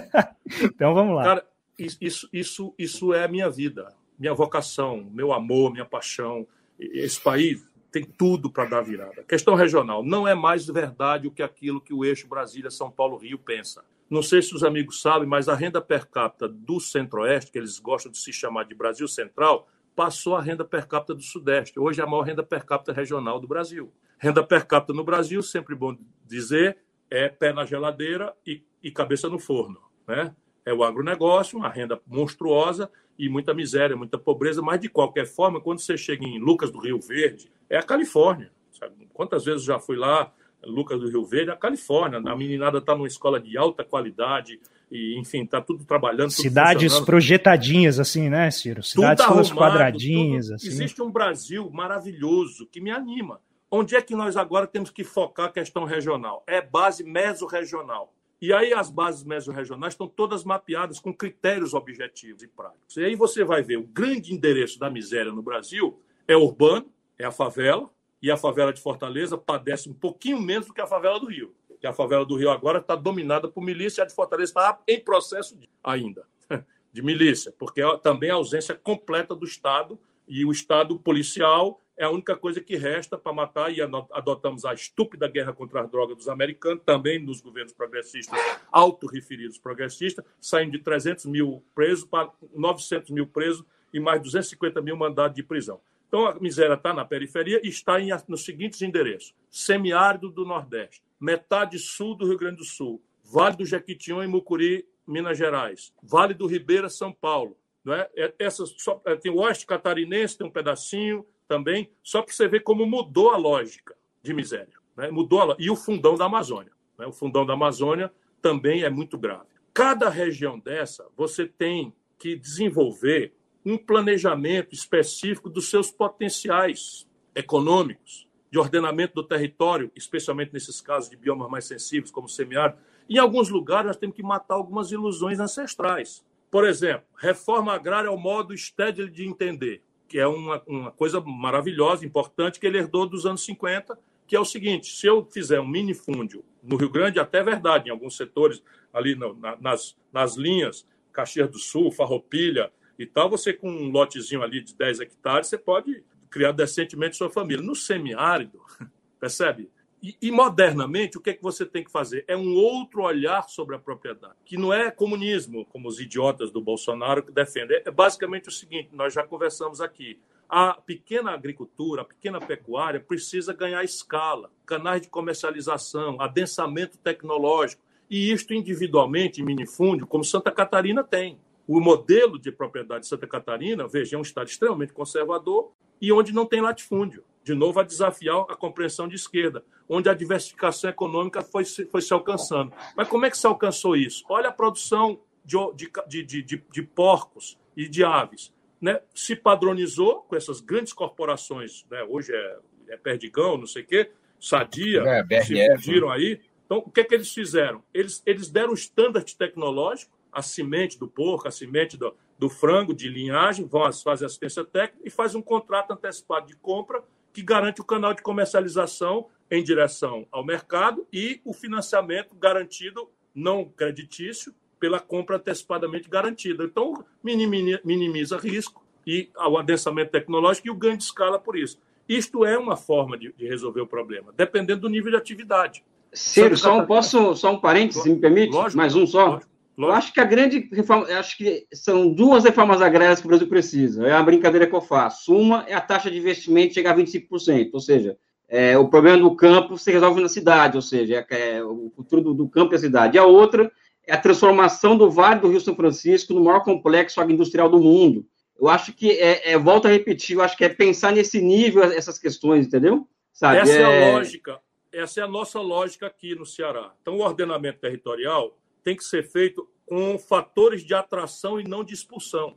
Porque hoje o grande fator de imigração é o fator de expulsão, é o colapso da renda numa agricultura primária de subsistência, que dando tudo certo, dá mal porcamente para comer, e por regra, três de cada cinco anos, alguma parte dá errada, e, e, e, você perde tudo e tem que vir, enfim, o socorro. Isso tem a ver com estocagem, com capacitação para armazenamento, com, de, de conservação, porque o pequeno ele é da mão para a boca, tem a ver com estrutura de financiamento, tem a ver uma série de coisas. E o grande macroordenamento é por fatores de atração. Então, veja, nós ordenamos potencialmente o território do semiárido com o São Francisco, que foi um projeto que eu fiz por delegação do presidente Lula, quis, quis desistir muitas vezes, eu ameacei de me demitir cada uma dessas vezes, e está pronto. E eu anunciei antes a desapropriação, declaração de utilidade pública para fins de desapropriação de todo o eixo de influência desses rios, desses rios artificiais. Né? Então, isto aí é uma fronteira potencial de ordenamento, né? desde que você agregue os outros fatores, canal de comercialização, capacitação técnica, financiamento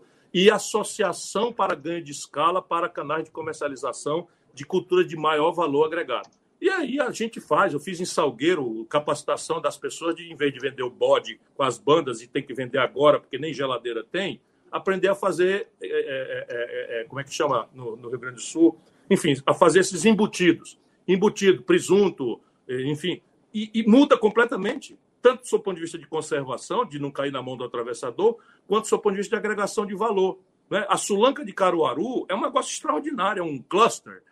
Né? Só que está lá agonizante para a China. E essas coisas todas são possíveis de fazer no Brasil. O polo de cachaça da região do, do, do, do norte de Minas, Vale do Mucuri, Jequitinhonha, trabalhei com eles. Eles não podiam vender cachaça em São Paulo porque não tinham certificação fitossanitária. Muitas pequenas cachaças, cada qual a melhor, bebendo com moderação, cada qual a mais gostosa, mais saborosa, e aí peguei a universidade, peguei lá, eu comprei uns carrinhos, o carrinho saía com laboratório e tal. Não sei como está isso hoje. Gemas e joias, também aí nessa mesma região de Minas Gerais. Olha, o céu é o limite para o nosso país. O que falta é isso, é que não tem plano, não tem projeto, são iniciativas né, caridosas, às vezes, ONGs estão fazendo trabalhos maravilhosos, mas o Estado Nacional Brasileiro não existe. Existe para transferir renda de quem produz e trabalha para meia dúzia de rentista. Maravilha, Ciro, eu agradeço demais. Já fica, obviamente, o convite para um retorno. Não vai ainda não, porque a gente tem o nosso momento lírico e eu sei que hoje você vai recitar uma bela poesia, um poema que você selecionou. Eu também tenho uma aqui em sua homenagem. E o, eu vou passar a palavra para o Elias, para o Paulo, para o Wallace, para fazer umas rápidas considerações finais, porque a gente já está indo para duas horas e meia de Conexão Xangai. Então, quem pediu para a gente estender hoje foi premiado Elias Jabur. Primeiro, só agradecer a presença do Ciro aqui conosco, e eu, eu costumo dizer, para falar da, da minha história, né, que eu sou filho de libaneses, e o meu pai, ele, tinha, sentia uma loucura pelo Brasil muito grande, né? E eu acabei herdando isso dele. Né? Então, então, quando você falou do amor pelo Brasil, da paixão, né? Eu sempre lembro da, da lembrança, vem, vem meu pai a minha, minha lembrança, né? Esse amor que eu também sinto pelo Brasil e que muitas vezes é o que me faz me encontrar contigo, Ciro, que é esse amor pelo Brasil que nós que nós comungamos em comum, né? E estou super feliz com a sua presença e conte conosco. Um abraço. Obrigado, Alice. Paulo? Tá, você fechou de novo, Paulo. Aperta de novo. Agradecer esse, esse privilégio, essa honra de ter o Ciro aqui com a gente, dando essa aula fantástica de Brasil, né? Fantástica. Também poderia ficar falando horas aqui, mas o, o Ciro acho que está mais, tá mais jovem que a gente, né, Ciro? E, eu tenho mas 63, eu... mas isso me energiza completamente.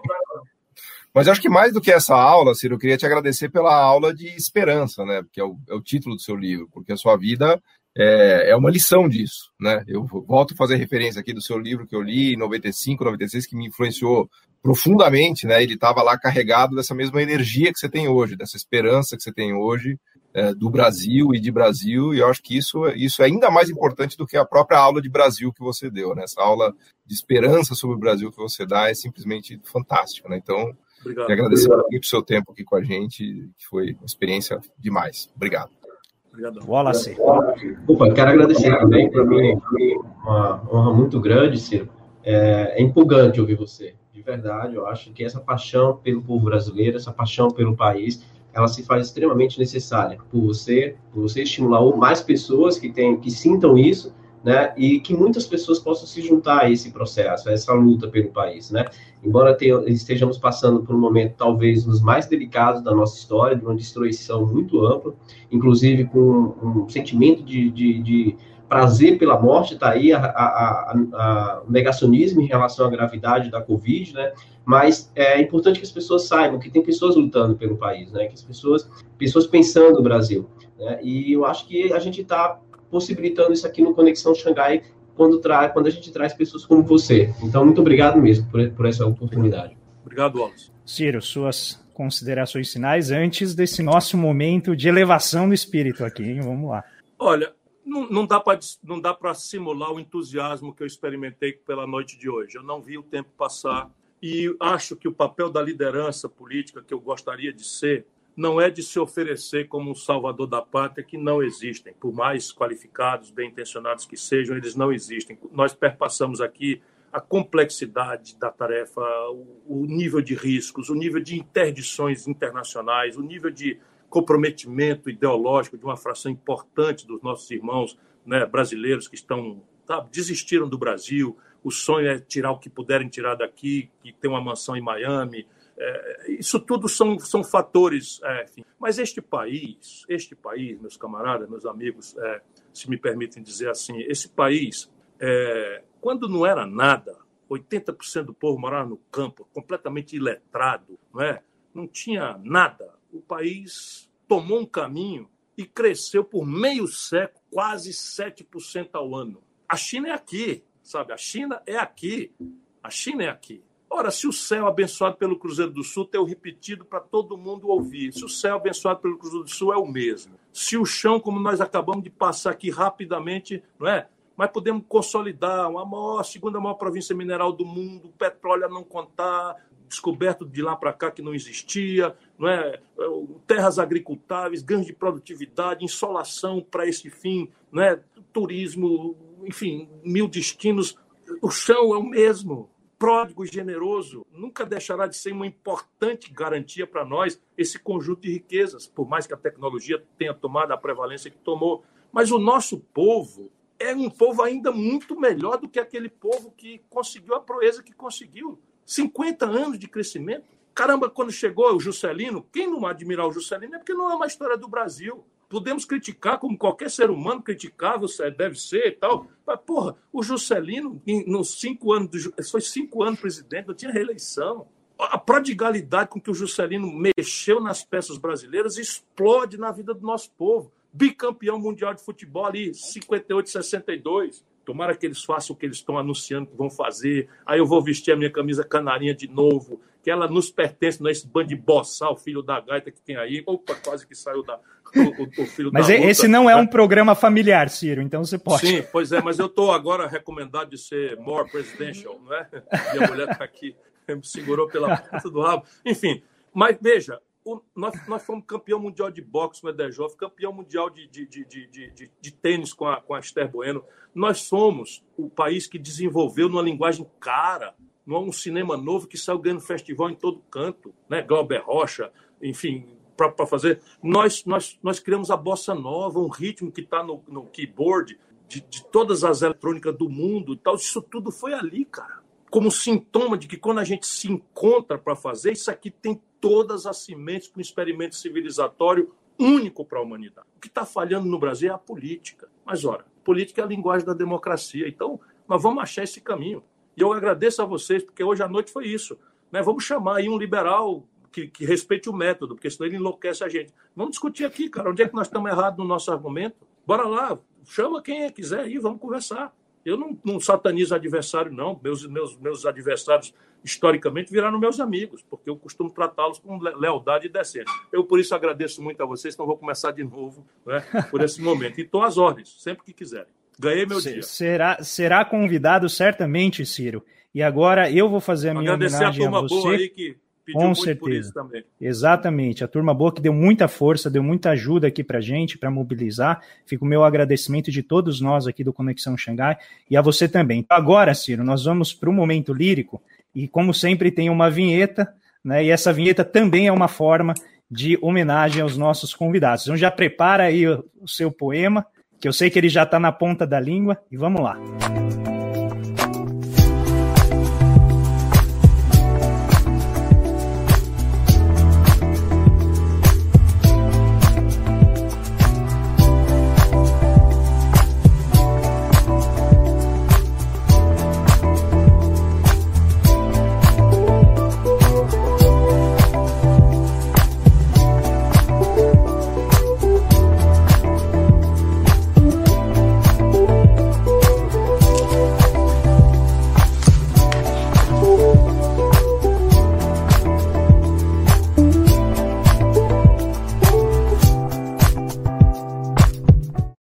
Cirão da Massa, seu momento lírico.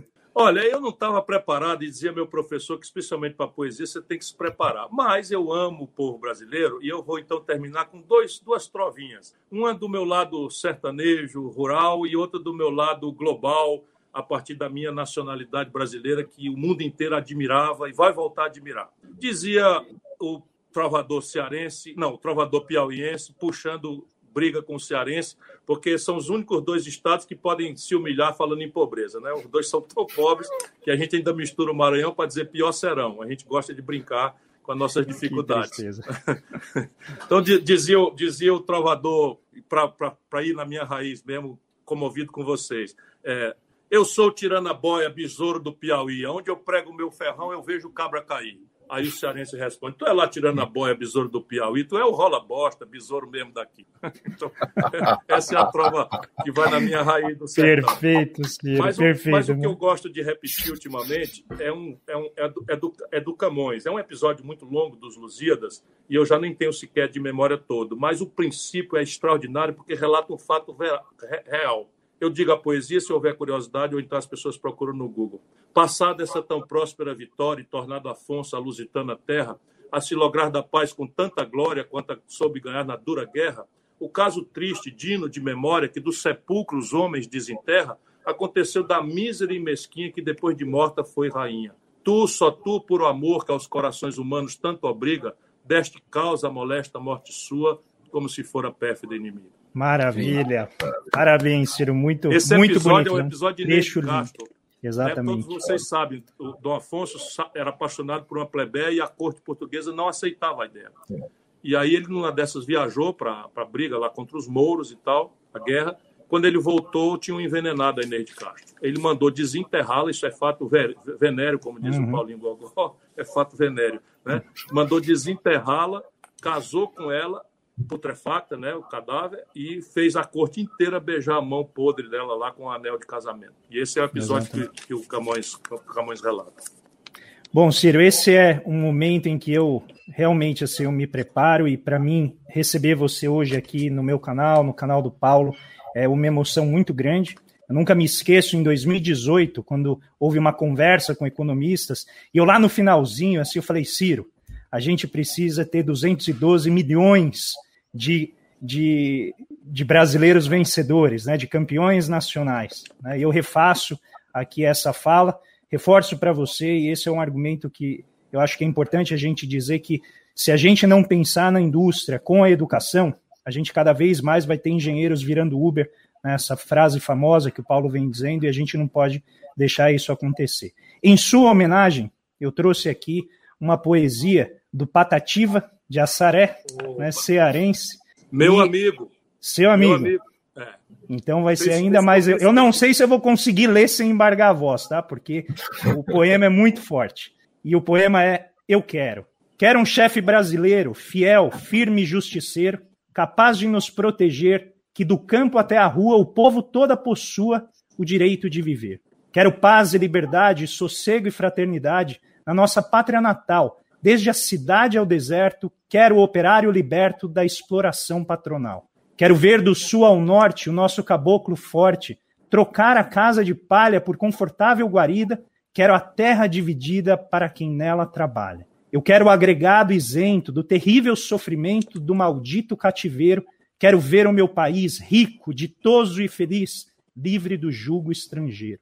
A bem do nosso progresso, quero o apoio do Congresso sobre uma reforma agrária que venha, por sua vez, libertar o camponês da sua situação precária. Finalmente, meus senhores, quero ouvir entre os primores, debaixo do céu de anil, as mais sonoras notas dos cantos dos patriotas, cantando a paz do Brasil. Essa é minha homenagem a você, Ciro.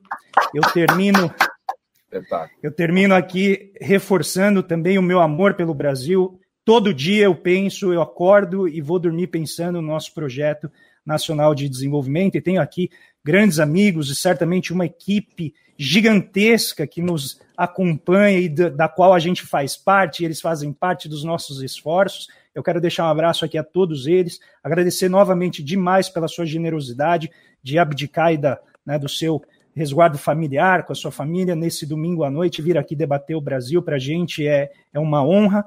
Convite já fica feito novamente e quero agradecer a toda a turma boa novamente que nos deu força, todo mundo que veio acompanhar, mesmo muitas vezes discordando das ideias que a gente colocou aqui, mas veio republicanamente discutir, escutar. E eu quero deixar bem claro para todo mundo, o Conexão Xangai, ele não produz aquilo que o neoliberalismo produz, que é todo mundo apertando todo mundo. A gente vem aqui para discutir ideias, para debater aquilo que há de melhor para a gente avançar. E o nosso projeto aqui é que o Brasil saia desse vale da sombra das, da morte, relembrando o Salmo 23, que a gente consiga sair melhor, com muito mais esperança. E hoje, Ciro, você veio aqui reforçar a nossa esperança. Então, deixo o meu agradecimento muito forte, uma excelente semana para vocês, relembrando que esse dia hoje é importante, porque em 1944 iniciava o ataque pela Normandia em que a gente começava a retomar o mundo né, do pavor do, nazifascismo, do nazismo que ganhava terreno. Então, um dia hoje, para mim particularmente, acho que para todos, muito simbólico. Fica aqui novamente um grande, um grande agradecimento a vocês. Pessoal, obrigado, uma boa semana, Valeu. fiquem na paz e até a próxima. Obrigado, obrigado a todos.